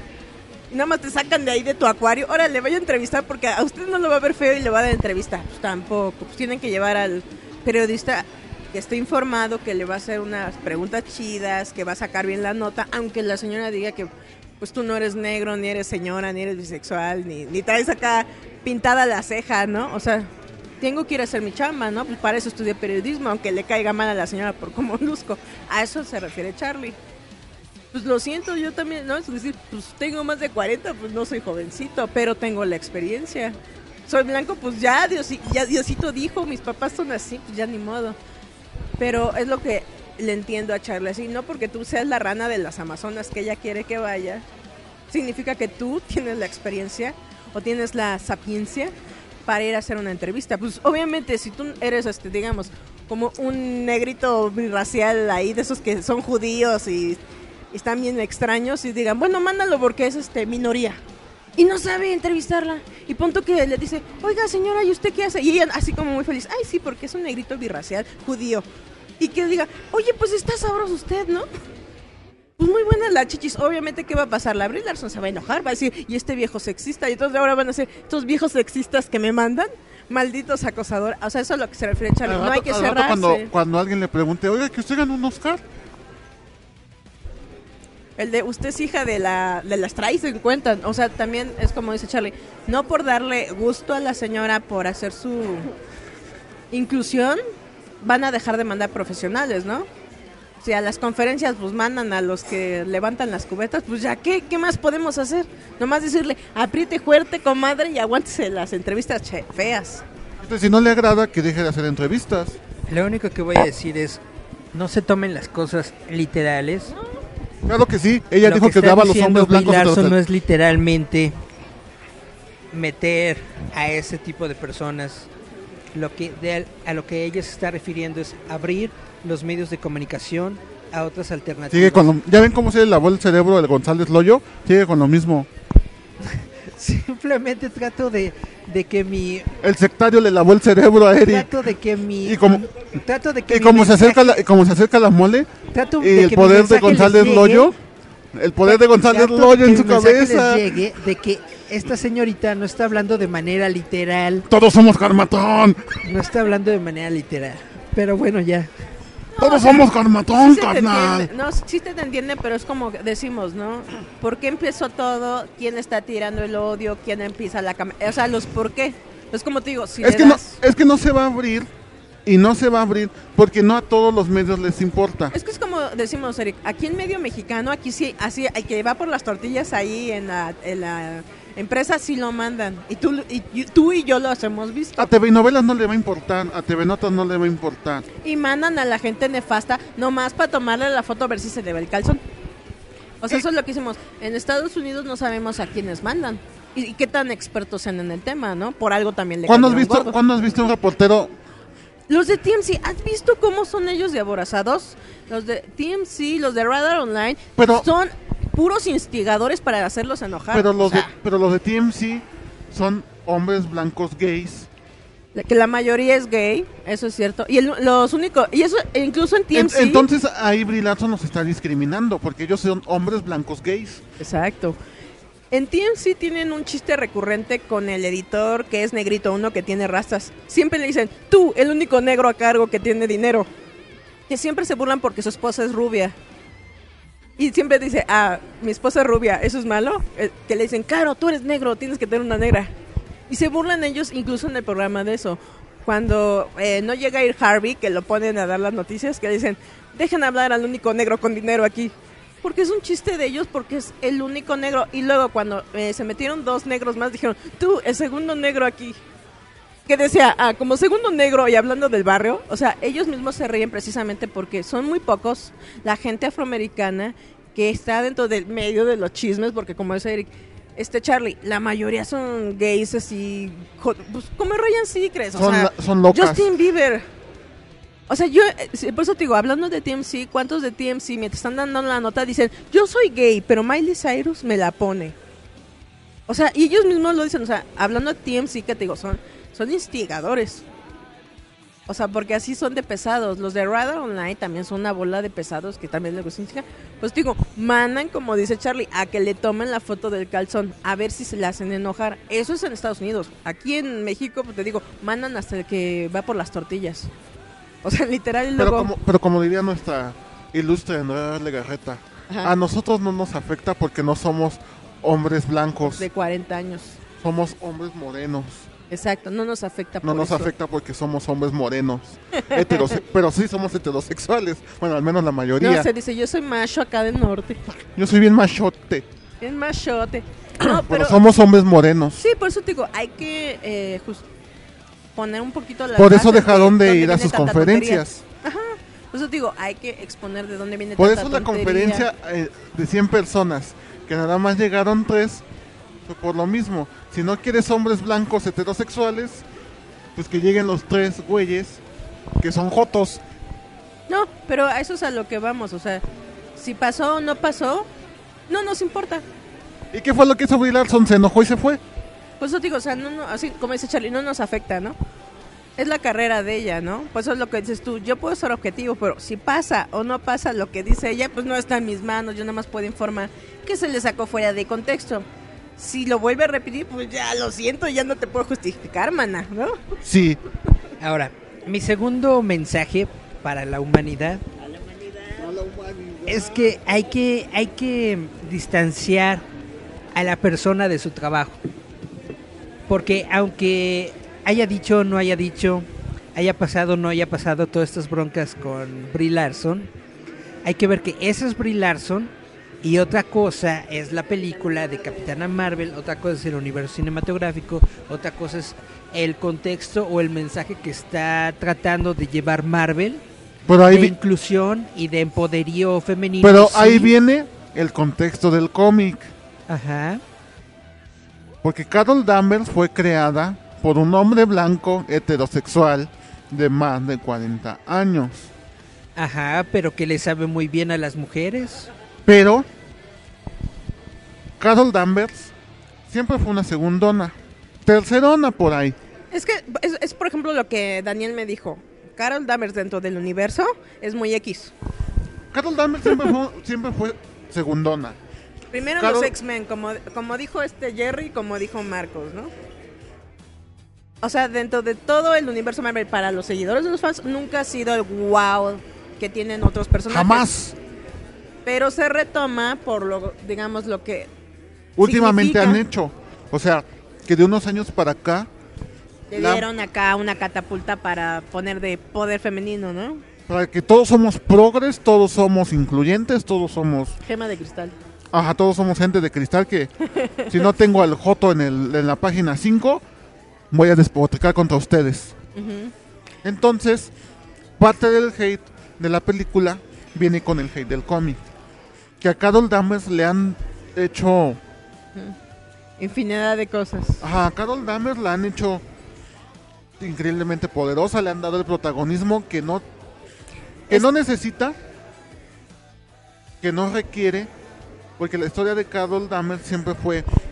Voy a ser segun, soy la segundona, soy miembro de los Vengadores, pero tengo mi propia historia, mi propio contexto. Puedo llegar a ser de las grandes, pero si se me sigue manejando como iba hasta ahora. En el momento en que entró la, Titania. no, la progre, que la está manejando, El progresista. feminista, empoderada acá, que tomó las riendas de... Porque incluso le pusieron el cabello corto. que, la- que entró y dijo, no, pues Carol Danvers va a dejar de usar su traje de cuero ajustado y le vamos a dar más poderes y va a ser Pónganlo traje como el Capitán América. y háganla empoderada y háganla esto. Murió Carol Danvers, en ese momento murió. Pero Y de hecho, el cómic en estos últimos años ha tenido 6, 7 relanzamientos porque no vende. Pero como Marvel dice, no, pues es que Sí sale, sí sale. ¿cómo es que no? tienen que ser este nuestro icono de empoderamiento, nuestro esto, nuestro otro. Órale. Llegamos al número 5 y otra vez al número 1. Cosa que nunca ha pasado con Wonder Woman. Pero es que eso, eso es como dices, ¿no? Por lo menos Wonder Woman desde el momento siempre se manejó como una vieja sabrosa, grandota, divina, Empoderada. de sí misma, amazona, ¿no? Y medio lencha. Me- Pero desde el inicio. Pero como has venido diciendo tú desde programas anteriores, cuando de repente el personaje que no tiene nada que ver en la historia le dan una vuelta y de repente dices, ¿cómo? ¿Ahora es un payaso con monociclo que realmente era un mono que se creía pingüino? ¿Qué es eso? Ya nos vamos a corte. Ah, qué malo es Eric. Vámonos a corte. Vamos a escuchar a la señora Bono con una de las canciones emblemáticas. Es ¿Es, que de, es de Joshua Tree? Sí, ¿no? Creo que sí es de Joshua Sí. Tree. del vamos famosísimo Joshua Tree. Exacto, vamos a Que escuchar. ahora ya parece, ya parece este vieja, vieja de Polanco. Es una señora de Polanco. Es Es, lo que de les digo. Polanco. Los señores blancos heterosexuales llega un momento que De pasando Irlanda. los 40 años se vuelven señoras de Polanco. Así como Axel Rose. Exacto. Ya parece señora de Polanco. Mo- no ella es de las lomas porque está Las muy Lomas, operada. Pero es lo que les digo. Llega esa hermosa metamorfosis que Brie Larson debe entender. Algún momento ese señor se va a volver una señora. Y más empoderada que tú, mana, porque va a traer más cirugías. Sí. Y lo peor, más chichi y va a hacer chichitas de hombre. Vamos a escuchar. porque está bien plana la Brie Larson. Vamos a escuchar a, a YouTube con With or Without You y volvemos. Escucha Radio Enciende tu Mente con Giant Metal Roboto.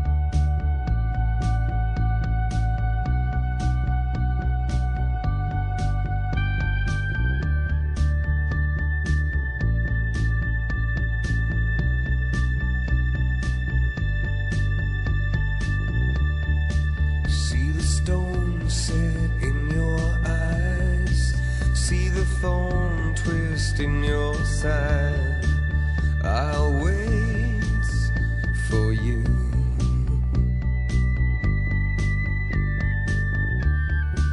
Sleight of hand and twist of fate. On a bed of nails, she makes me wait. And I wait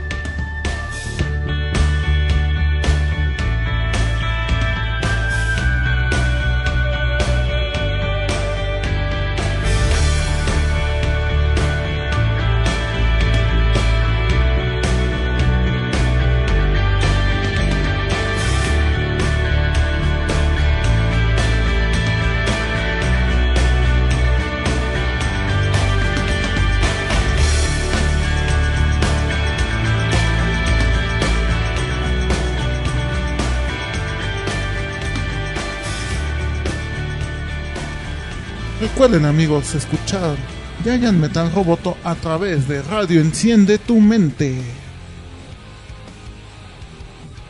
Y volvemos al último, último, último bloque de Giant Y ya, te- Metal y ya Roboto. terminamos de hablar del hate. Dice Y en, Charlie y en este momento llegamos al momento especial de Giant Metal Roboto, su show cómico, mágico, musical, más cómico y musical que mágico. Este es el momento de Eric y sus notas Braille. ñoñas. El de Braille con Eric. Pero antes de, de que empecemos con las notiñoñas, queríamos, yo quería decir algo a la bola de Poser. ¿Cómo? Se murió esta semana Kid Flint de la banda de The Prodigy. Y algo que me dio mucha risa es que todos recuerdan a Kid Flint como el hype man de The Prodigy. El de, ¿Alguien sabe que él solamente era la perra de Liam?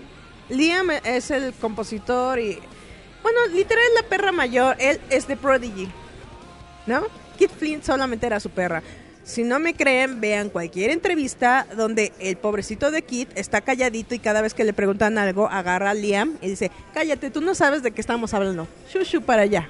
También, también se murió Luke Perry. Flint Pa- es el frontman dentro del, dentro del show, en el escenario. Y por eso le, llaman frontman, pero tienes toda la razón. Él no es el que está detrás del proyecto de Prodigy. Flint, de hecho, tenía su propia banda, que era Flint. Lo gracioso es que el... A mí me dio risa porque todos diciendo, ay, se murió y pegando y posteando, dice que eran fans. Si realmente eran fans de Kid Flint, hubieran pegado rolas de Flint. Flint era su proyecto de él, The Prodigy es de Liam.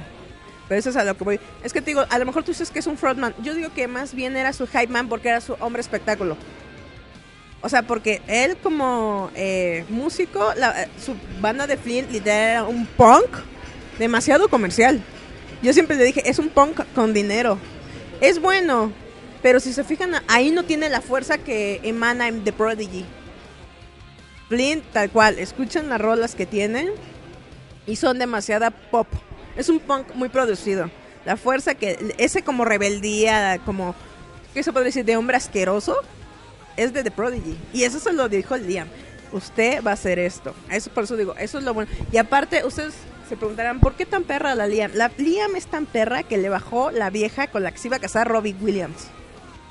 Robbie Williams, ustedes no lo saben, pero hubo dos hombres que le dieron baja a las viejas con las que se iba a casar de Old Saints. Porque así es, mi Robbie Williams se iba a casar con dos de Old Saints. Antes de Una descubrir se su la- sexualidad. Una se la quitó Liam, no, Liam no, no el Gallagher. El otro se la quitó Liam Hemsworth de The Prodigy. Y mi Robbie, miren, le entró más duro a la coca y a la cheve. Y descubrió su, su heterosexualidad. Yo creo que sí. Su sí. heterosexualidad. Yo creo que se fue también como es medio de que le gustan los ovnis. Cada vez que lo ahora, tocaran. a- ahora también se murió Luke Perry. Dylan en 90-210. Para todos aquellos Que noventeros. salía en Riverdale, ¿verdad? Sí, era el papá de Archie. Para todos aquellos noventeros. Y, y hermano bastardo de Krusty el payaso. Para todos aquellos noventeros que les encantaba Beverly Hills 90-210. Era el galán otoñal. Sí. Y para todos aquellos que no saben de por qué los niños de ahora se llaman Dylan. No, más bien, ¿por qué tu Brandon. papá se llama Dylan, Brandon, Brandon. y este, ay, ¿cómo se llama el, el otro, el güero? Ahorita les digo. Sí, Eric, tú continúa. Sí, pues De resulta ahí, de ahí salió, de ahí salieron esos nombres, porque sus sus papás eran, bueno, sus je- sus abuelitos eran bien, pero bien fans de Beverly Hills Hills 90 210, 90210. pero la original de los 90, no la que salió en los 2000 Exactamente. Beverly Hills 90210 salió en los 90 con esta mamazota que le hacía de Brenda Walsh. Que uff, ¿Quién? La chueca. Ah, la chueca. Pues es que esta, esta mujer siempre estuvo chueca, tenía como Sí. así. Pero dice Eric que Brenda, aunque era la perra y malvada, le movía los tapetitos. Sharon Doherty. Yo nada más coleccionaba las tarjetas de Beverly Hills Por Sharon 90210 Doherty. por Sharon Doherty. Todas las tarjetitas de Brenda las guardaba y las demás las, las intercambiaba con Ahora, mis ahora ya están todas Es pegostiosas. que eran David, Steve, Brandon No. y Dylan. Sí. Steve. Y toda- todas sus tarjetas Ian de Searing, es que dije de la Z. todas sus tarjetas de Shannon Doherty de Eric están muy pegostiosas, quién sabe por Oye, qué. y Shannon Doherty, para que vean qué tan mala es Shannon Doherty, libró el cáncer como dos veces, ¿eh? Y le dio del agresivo. Yo creo que Sí. ni el cáncer la quiso. Que dijo, ah, tú eres la perra de Beverly Hills. No, no, ya me voy de aquí. Sí, porque para los que no saben de Beverly Hills, Shannon Doherty después hizo eh, Hechizadas, era la Ajá. hermana mayor. Hizo a Brenda Walsh, que era la hermana de acá, de, ya saben, del galán del momento. ¿no? Jason Priestley, que era Brandon Walsh. Bra- este Jason Priestley aplicó la Malcolm in the Middle. Después de hacer esta serie exitosa, se fue a las carreras de auto, donde se estrelló igual como el Malcolm 20 mil veces. Y allá se fue a hacer dinero, ¿no? Porque igual ya nadie lo compraba, porque hay que ser honestos, cuando empezaron todo el elenco ya tenían sus treinta y tantos Sí, ya no eran chavitos y hacían de prepa. Creo que la única chiquita era la Donna, la que es este la hija de este cuate. también, también por eso terminar. Tor- Tori Spelling, que era la fea. Era la fea. caballito, caballito de mar. Era la fea. Pero era la más chavita y, y era la más señora. Y aparte su personaje era Pero fíjate, pero fíjate que, bueno, el, el- la- el programa siempre fue así como que eran los, los preparatorianos y acá. Y por eso terminaron Dawson's Creek. Porque ya todos se veían grandes, ya no se veían de, de secundaria. I don't wanna wait for this Ajá. to be over. No, pero aparte Por eso se le acabó el, se le acabó los dineros a la, a- al señor Spelling. ajá. No, pero hay algo que, por ejemplo, eh, al- eh, eh, el, este eh, productor, el Spelling, el papá de la dona, fue uno de los productores ejecutivos más millonarios de ese mundo porque en primera hizo Dallas. Ah, sí, Dallas. O sea, Beverly Hills fue otro más que tuvo. Hizo, eh, ¿cómo se llama el otro que era de los adultos? Melrose ah, Place. Melrose Place. Eh, ahí sí, ahí sí todos, eh, de que le ponían, le ponían. A mí me gustaba más Melrose Place que Beverly Hills. Hizo otra que se llamaba eh, Central Park o algo así, que era Melrose Place en Nueva York, pero con gente más grande. Iguales. También hizo Ahí la de. Seven Angels. Sí, es que ese señor hizo muchos, tuvo muchos éxitos. Seven Ah, Seven Heaven, de donde salió la esta la chichona. Hizo también Party of Five, ¿no? sí Sí, creo que sí. La no que ¿cuál, dice Charlie- cuál chichona tú La que ah, dice la, Charlie es que la- era la santurrona, ¿no? La hija menor. Sí, la que estuvo en Blade. ¿Cómo se llama? Ah, sí, esa. Brie- Larson, no. Alison Brie. Ahorita les digo el nombre. este la esposa del Timberlake este espérense. No, pero este cuate hizo Butts, Butts, Butts. Eh, la hizo neta. muchas pero ahora sí ya entramos en materia en lo que en lo que le Jessica Biel. ah Jessica Biel también fue de, de él y también la serie la terminaron porque pues ya todos estaban grandecitos y ya nadie les creía Eh, también se, se enteraron del notición que acaba de salir eh, en estos días de, ¿Cuál? de Arrow. ah que ya se va a que- cancelar que ya le van a. el del Batman verde El Batman verde lo van a cancelar. vaya ya era hora que lo debieron cancelar desde la temporada 6. desde la 3 Pero bueno, la temporada 3 es muy mala. Por eso desde ahí debió de haber terminado Pero la 5 la, la, la cinco se recupera. Y Y, ya ya. después de ahí, para, para el perro, literal. Ah, sí. No, pero esperen. Vamos a echarle chisme completo. Es que la audiencia debe saber lo grande que era Aaron Spelling. Déjenme les digo. pero se supone que estábamos hablando de Luke Perry No, pero es que para que vean todas las... Se aventó The Rookies. El bote del amor era de él. Dinastía. ay güey Starkey y Hodge. Los ángeles de Charlie. Los hombres de Harrison. Charm. Melrose Place. La isla de la fantasía. Siete en el paraíso que es Heaven Heaven. Y Beverly Hills 90-200. O sea, los grandes shows que hubo en los 90, que duraron hasta una década, fueron de él. Ese hombre se debe podrer en dinero. No, él se murió en dinero. En sí, el chisme con Aaron Spelling y su hija y su esposa. Peggy fue de que Se putan en dinero. A Tori Spelling, su mamá no. Ah, porque da- da- dato cultural, el hijo, el hijo de Aaron Spelling, que es el hermano de Tori, que no me acuerdo cómo se llama, fue el que descorchó a mi Paris Hilton.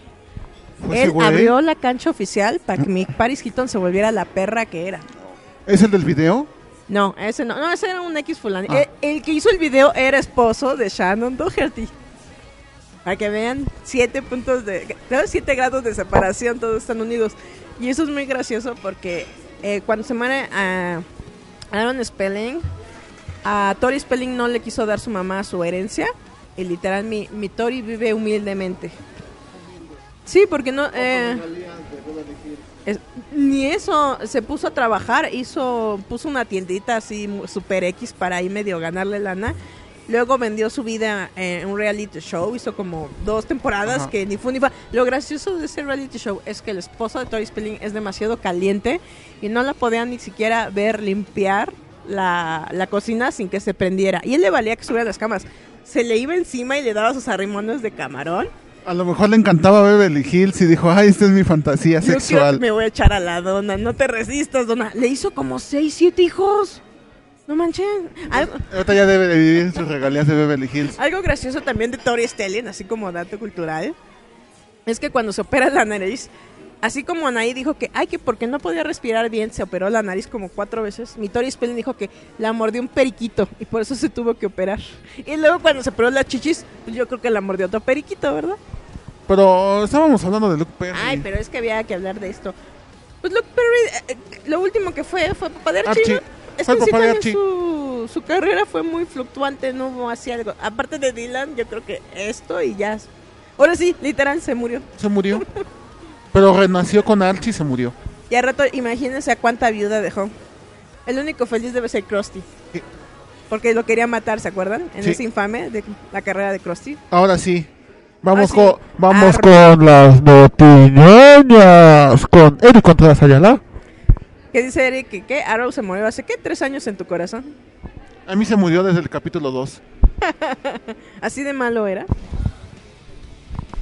Pues sí, esta fue la nota de que se va a cancelar la serie de Arrow. Todavía Ha son tenido- rumores. Ha tenido declives de audiencia muy cañones. Ahorita en el CW, la serie que más está siendo vista es la de Flash. Porque es la más, más chiro, chirolinga. Entre comillas. Y por eso la gente conoce al, al que va a venir a la mole, Julieta, porque ahí aparece. Y aparte, este año aparece la nueva serie de Warner, Crisis en las Tierras Infinitas. Va a ser el. De hecho, ese va a ser, o se dice que va a ser el final de la serie de Arrow eh, eh, en el crossover. la Crisis de introducción las Tierras a, a Crisis en Tierras Infinitas. Porque ya ves que en la crisis se mueren varios personajes. Están diciendo que a lo mejor ahí matan a Oliver. Todo el universo A Arrow. Oliverato. No, nada más a Oliver. La ¿Quién única sabe? serie que van a cancelar es la de Arrow. Todas las demás siguen. La de Leyendas del. Del mañana, pues está horrible. Todavía sigue. Todavía sigue la de Flash. Supergirl. Esa también está sigue- horrible. Todavía sigue Flash. Esa está más o menos. Y van a hacer la de la de Chris. Swan Thing, pero eso ya va a ser para Disney Plus. Perry salió en Buffy la Cazavampiros. Sí. tú. Mira. Antes Eh, de les voy a decir Hills. dónde estuvo. En Scorchers, en Terminal Ajá. Bliss, Buffy la Cazavampiros, 8 segundos, Vacancy de Natalie, Christmas Holiday, La Una Vida Normal, American Strays, El Quinto Elemento, miren, salió como Mila Masterson, Life Breed, Riot, Invasión, Indiscreet, The Night of the Headless Horseman, The Heat, The Florentine, Storm, Attention Shopper, The Enemy, The Triangle. Oye, salió más en películas, por lo que estoy Más, viendo. más underground, pero, pero, como así en papeles yo creo que chiquitines. pero se mantuvo. Y, ajá, hasta, sí, desde el 90 hasta... Lo último que hizo fue en el 2013 Red Wing, Beth Bennett by Feet, G. Stone, Lost in Paradise, Love in Paradise. ¿Qué será Love in Paradise? No sé. Porque en televisión hizo Jaggers, Loving, Another World, Beverly Hills, Los Simpson como él mismo en el episodio de Krusty que les digo. Mira, hizo la voz de Brie en Los Motorratones de Marte. En. Mortal Kombat hizo a Sub-Zero. Ah, sí, es Sub-Zero. En el Increíble Hulk hizo a Rick Jones. Con, hizo, hizo episodio de voz. O sea, Sí. imagínense, hizo más este eh, de actor de doblaje. Bueno, en este es de, de Boss Off. Salió en Spin City, Pepper Ann. Ay, miren, Pepper Ann hizo igual Stuart Walding. ¿A poco? En Johnny Bravo salió como, si, como sigo mismo. En Family Guy salió como el mismo. Salió en Night Vision. En El- Oz, Jeremiah. En South Park. Clone High, Will and Grace salió también, What I Ah, Like sí. About You también, Winfall, hizo eh, a Napoleón y Brie, igual en Motorratones, En South Park también John sale. from Cincinnati, La Ley y el Orden salió Ah, sí, también, ahí ti- tiene unos capítulos muy buenos de la ley en Criminales También en. Mentes Criminales. Storm, Leverage, Generador Rex hacia Jacob, Ajá, sí. mira, ve, el ¿quién diría? Mira, yo creo que hizo más de doblaje, y en Pound Poppies, Eric. Salió como el personaje de Fang en un, un episodio que se llama Rebelde sin collar. En Racing Hope salió como un fantasma de un árbol. O sea, imagínense, creo que hizo más carrera como actor de voz. Como Mark Hamill. Brody of Proof. En Community también salió Major Crimes y al final fue como Fred Andrews en Riverdale. Riverdale. Oye, mira, uno diría que mi, mi Luke Perry no tenía carrera y sí tenía. Sí, Miren, rectifico, ya ven como uno tiene, ya ven, es lo que les decíamos Charlie. No porque uno trapee, tiene la sapiencia. sí. Hay que, por eso está el internet, por eso, Por- digo, por eso no somos Google, que todo lo sabe. Por eso no somos hombres blancos. No, uno es prietito. No, pero eso, soy el prieto kun. no, pero eso es a lo que voy. Imagínense, hizo más carrera de doblaje en las caricaturas. ¿Está bien? ¿Quién diría? ¿Quién diría? Eh, precisamente el otro eh, día le pasé un reportaje a, a Eric sobre que el Capitán América y Luke Skywalker dijeron que sí podría atravesar un... Ajá. Eh, sí, hicieron una... Hubo, hubo hubo un evento, ¿no? Una convención o algo así en donde estuvieron los dos. Estuvo Mark Hamill con... Ay, ¿cómo se llama el que hace el Capitán América? Chris, Evans. Y e, e hicieron este este debate, ¿no? De que si un sable de luz atraviesa el escudo, y obviamente sí lo atraviesa, porque el sable de luz es una hoja de plasma, atraviesa todo el metal y ya se lo lleva. Se dice que probablemente también podría cortar el adamantium. Claro, pues sí. Pero, pero, el adamantium solamente, y se ha dicho en todos los cómics, solamente puede ser cortado por un reacomodador de moléculas. Nada más. Chan, chan, chan. Reacomo- reacomodador de moléculas. Pero el sable, el, sable de luz lo derretiría. El sable de luz lo, Proba- lo probablemente lo, derri- lo derrite. Pero no, no lo creo que lo corte. Pero podría atravesarlo. No creo. ¿No? Adamantium Wakanda Forever. No, no, no. El adamantium no es de Wakanda. Es el vibranio. Ah, perdón, me equivoqué de cosa. Pero existe la fuerza, Charlie. Y la fuerza extiende el poder del, del- del sable de luz. Si, si recordamos la seminal episodio 1, en la- es en como el las- poder guadalupano. Ándale. si recordamos el episodio 1 cuando le cierran las Ah, sí. puertas a, a, a Qui-Gon, lo único que hace es eh, concentrarse y empieza la musiquita tan tan tan tan tan, tan, y sobres. Pero bueno, ahí pues es metal común y Perdón, me estaba corriente. riendo. Ahí es metal común y corriente. ¿Quién sabe? Algún Uno día, nunca algún día- sabe, Charlie, algún a día- lo mejor es algún día alguien metal ten- chido. algún día alguien tendrá que discutir sobre esto. Oye, imagínate. Vamos a hacer el de Meatbuster y vamos a, a conseguir. Esto es una réplica, ¿no? De. ¿Cómo se llama el de Wakanda? Se me fue. ¿Vibranio? Vibranium, ¿no? No Ah, es man. idéntico, pero es una réplica. Y tenemos aquí a un creyente de la fuerza y vamos a, a llamar a Oscar Mejía. Que nos enseñará si él como Jedi puede atravesarlo. Ah, estaría muy chido, ¿no? Bueno, ahora sí, ya vamos con las notas de Eric porque Pero te imaginas, ahí estaremos. Es un creyente de la fuerza. las notiñoñas con Eric contra las Ayala. Vamos a ponernos un rato. Ah, no es Sí. cierto.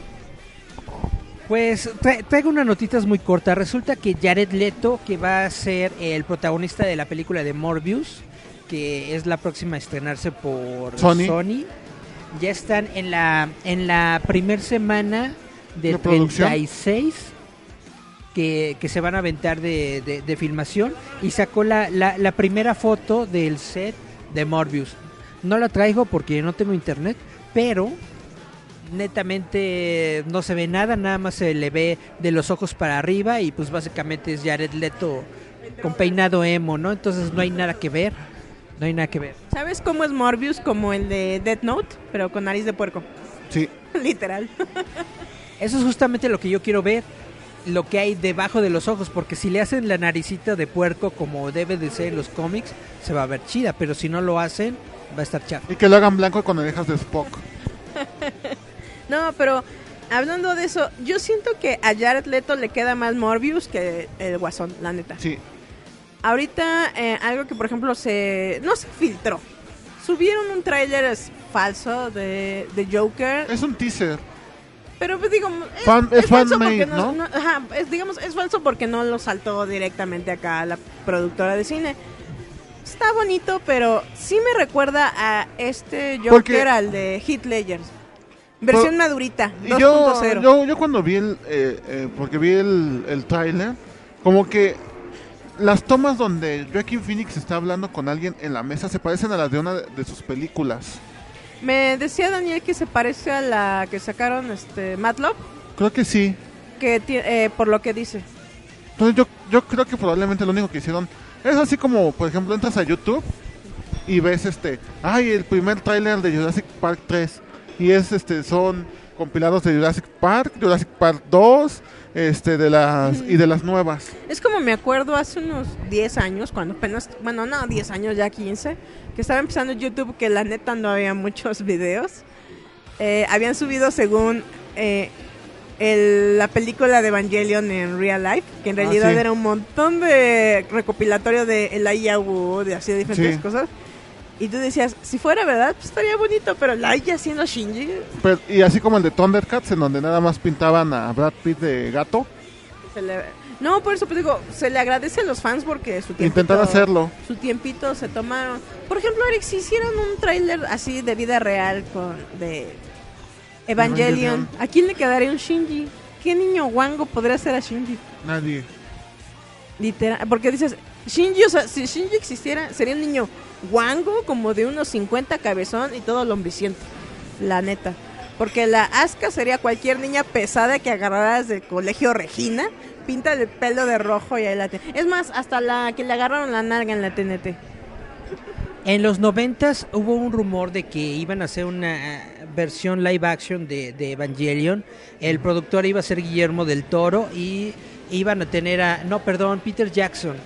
E iba el, el, el estudio que, iba- que se iba a dedicar Diferente a los gordo. efectos visuales iba a ser Weta, que fue la que hizo la del Señor de los Anillos. De hecho, se filtraron varias, eh, ¿cómo se llama? ¿Scripts? Em, no, lo- los dibujitos de producción y cosas Ah, así, ya. no sketches y todo. Ahora, lo que se estaba diciendo de ese proyecto en su momento era que iban a reclutar a puros desconocidos que se parecieran a los actores originales eh, del manga, porque obviamente dentro del talento que había en ese entonces, ninguno daba el... nin- ninguno se acercaba físicamente y, de- y yo creo que del que hay ahorita tampoco todavía de- no hay nadie que se Y de ese proyecto nació Pacific Rim. Eh, lo, que, lo que sucedió es que se tardaron mucho tiempo en, en- en la producción y todo esto. Básicamente dejaron vencer los, los derechos que compraron. Se caducaban como en cinco años, ocho años, una onda así. Y literalmente lo dejaron que se, que, que se acabara y nunca hicieron nada. Y de ese y de ese proyecto nació Pacific Rim. Por eso Weta hizo Pacific Rim exactamente con lo que había investigado y Y creado ya no fue para, para Jackson, ya fue del Toro. De eso tienes, tienes toda la razón. Otra de tus ñoñas.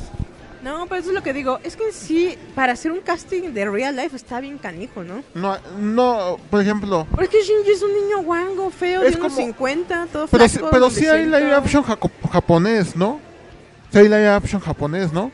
No, no- no los dejan.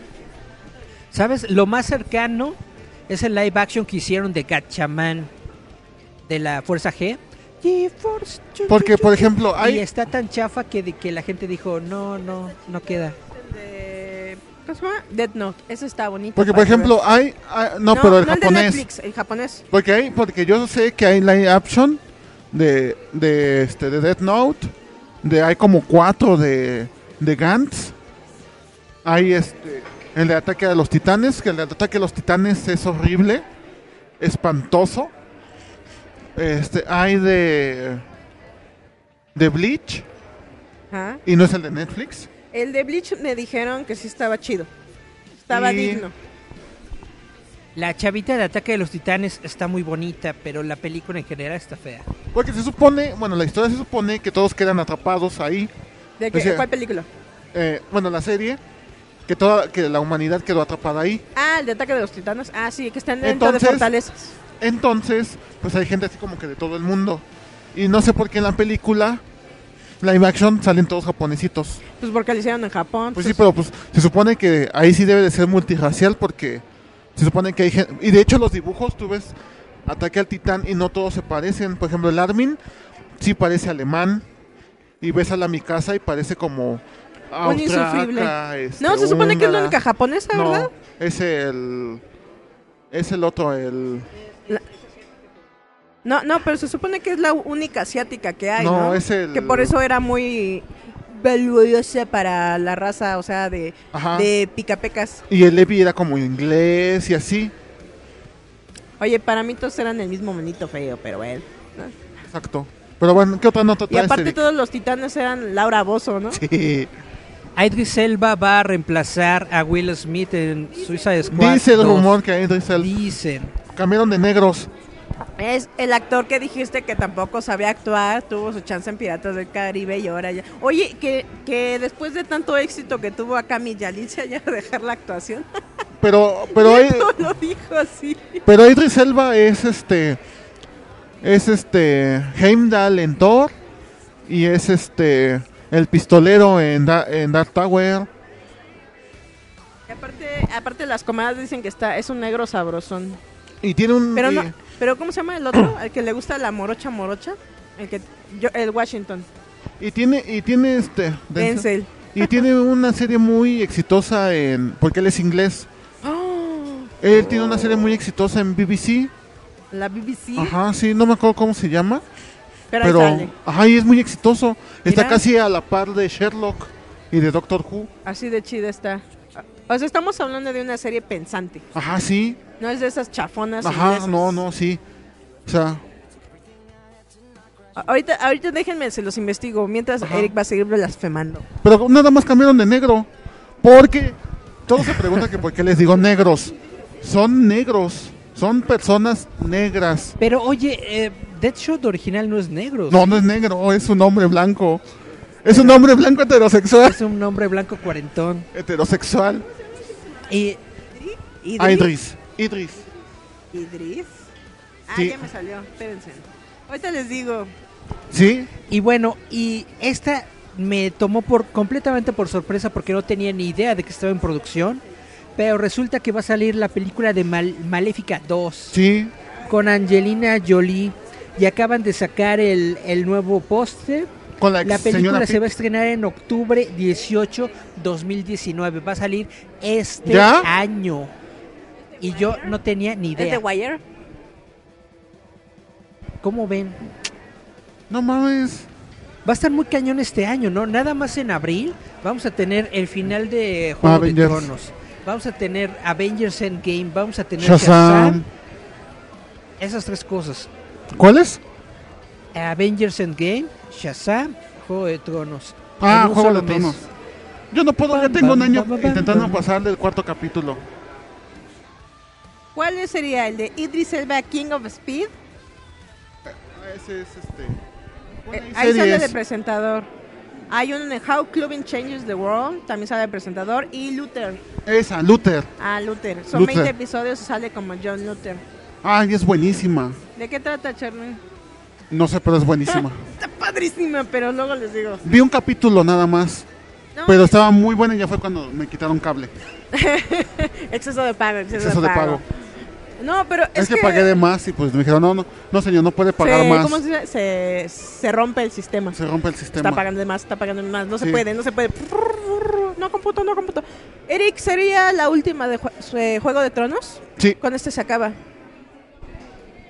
Pero el señor todavía, JJ Gutiérrez, no acaba nada, ¿sí? Ah, no, es Martínez, ¿verdad? Martínez. no, sí. Este es su último libro también. No, pero digo, todavía no ha acabado la novela. No, todavía no acaba. No, pues este último Pero libro. esta sería la última temporada en tele. Ajá, y también de su libro. Entonces, ahí se acaba. Sí. No, no se, se acaba Game of Thrones, pero no se acaba Game of Thrones en el sentido de que HBO quiere seguir sacándole jugo y entonces va a crear una serie de las de los libros de precuelas que sacó J.R.R. Martin. La leyenda de Ahora, la Fuego. historia original de J.R.R. Martin todavía no se acaba porque le faltan dos libros. No, de hecho ya nada más le faltaba El, uno. el- el- el- libro de, de ay, ¿cómo se llama? Lo- lo- los, los aires del invierno, algo así. Bueno, el, No, esas son precuelas. el- el- el libro que continúa la historia de Game of Thrones todavía no sale. Y está diciendo George, George R. R. Martin que a lo mejor no es el último libro, que hay una continuación. Ah, porque él había dicho que ya este era su último libro. Porque lo iba a escribir No, este. Charlie, acaba, acaba, acaba de salir precisamente por lo de Juego de Tronos y por el nuevo libro A que sacó, que es precuela. Eric, Déjame terminar de que- que- que es una hablar. precuela que de, de hecho de hace mil años. Es, es de hecho él dijo que era el Silmarillion de, de, de A Juego de ver, Tronos. Eric. ¿Te acuerdas que la vimos, el, el- el libro, en, aquí en un Samuels? Por noviembre, diciembre, ¿te A acuerdas? ver, Eric, Hizo déjame- la entrevista de que va, probablemente va a ser Déjame terminar de hablar. Lo, lo malo es de que pues le falta vida al señor. Ya está- Déjame terminar de hablar.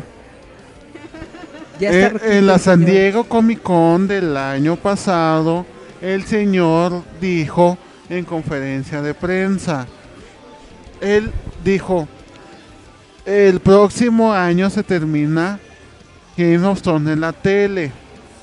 Y yo estoy escribiendo el último libro de la...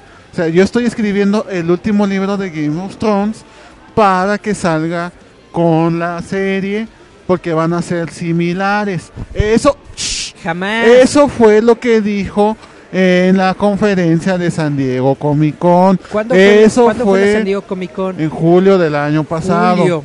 El nuevo libro y estas confe- estas eh, entrevistas fueron en noviembre, diciembre. Yo no sabía cosa. ese dato. Entonces se dice, Charlie acaba de dar una nueva conferencia Charlie acaba de dar una que nueva dijo conferencia. esto. En Lo que tú esto. sabías está un poco equivocado. Lo que tú dices ya está, ya está Ya re- entonces ya rectifico y yo le digo, ah, Eric, muchas gracias por sacarme de mi error. Estás obsoleto, Charlie. Ya vámonos. Órale. Gracias por escucharnos. Recuerden que nuestro programa de radio se encuentra en Spotify, se encuentra en iBox, se encuentra en Anchor, se encuentra en iTunes.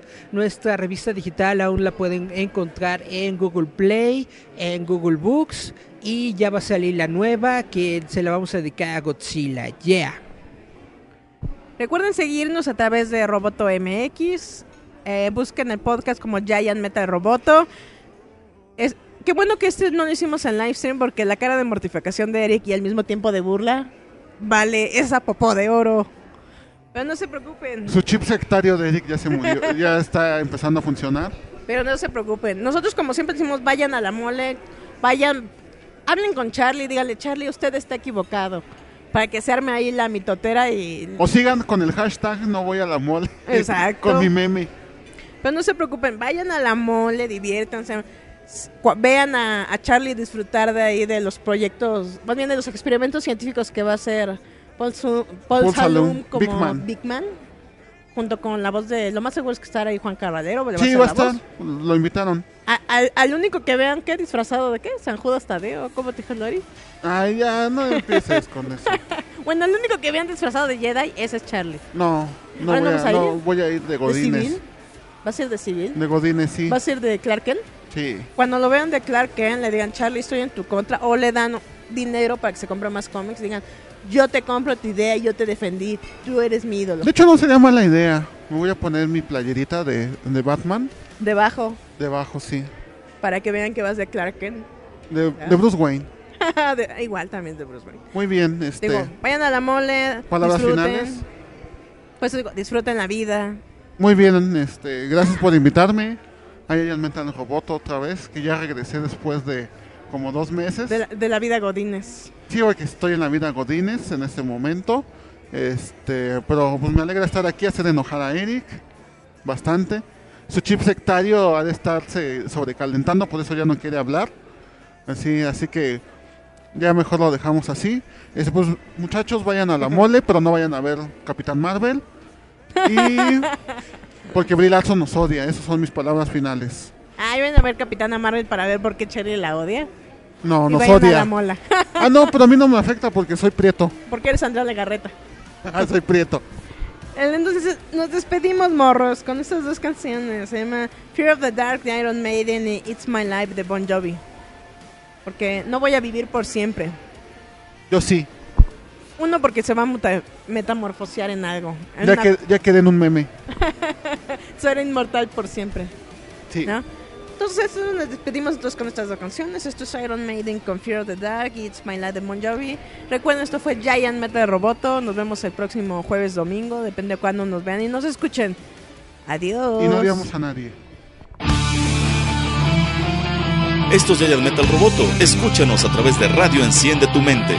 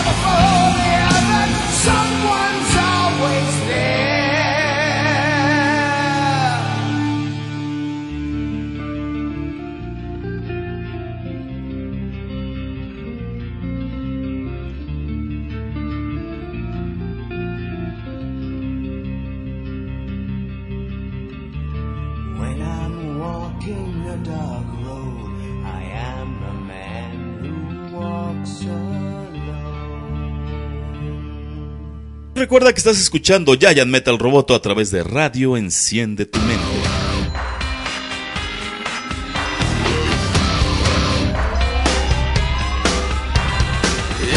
Song for the.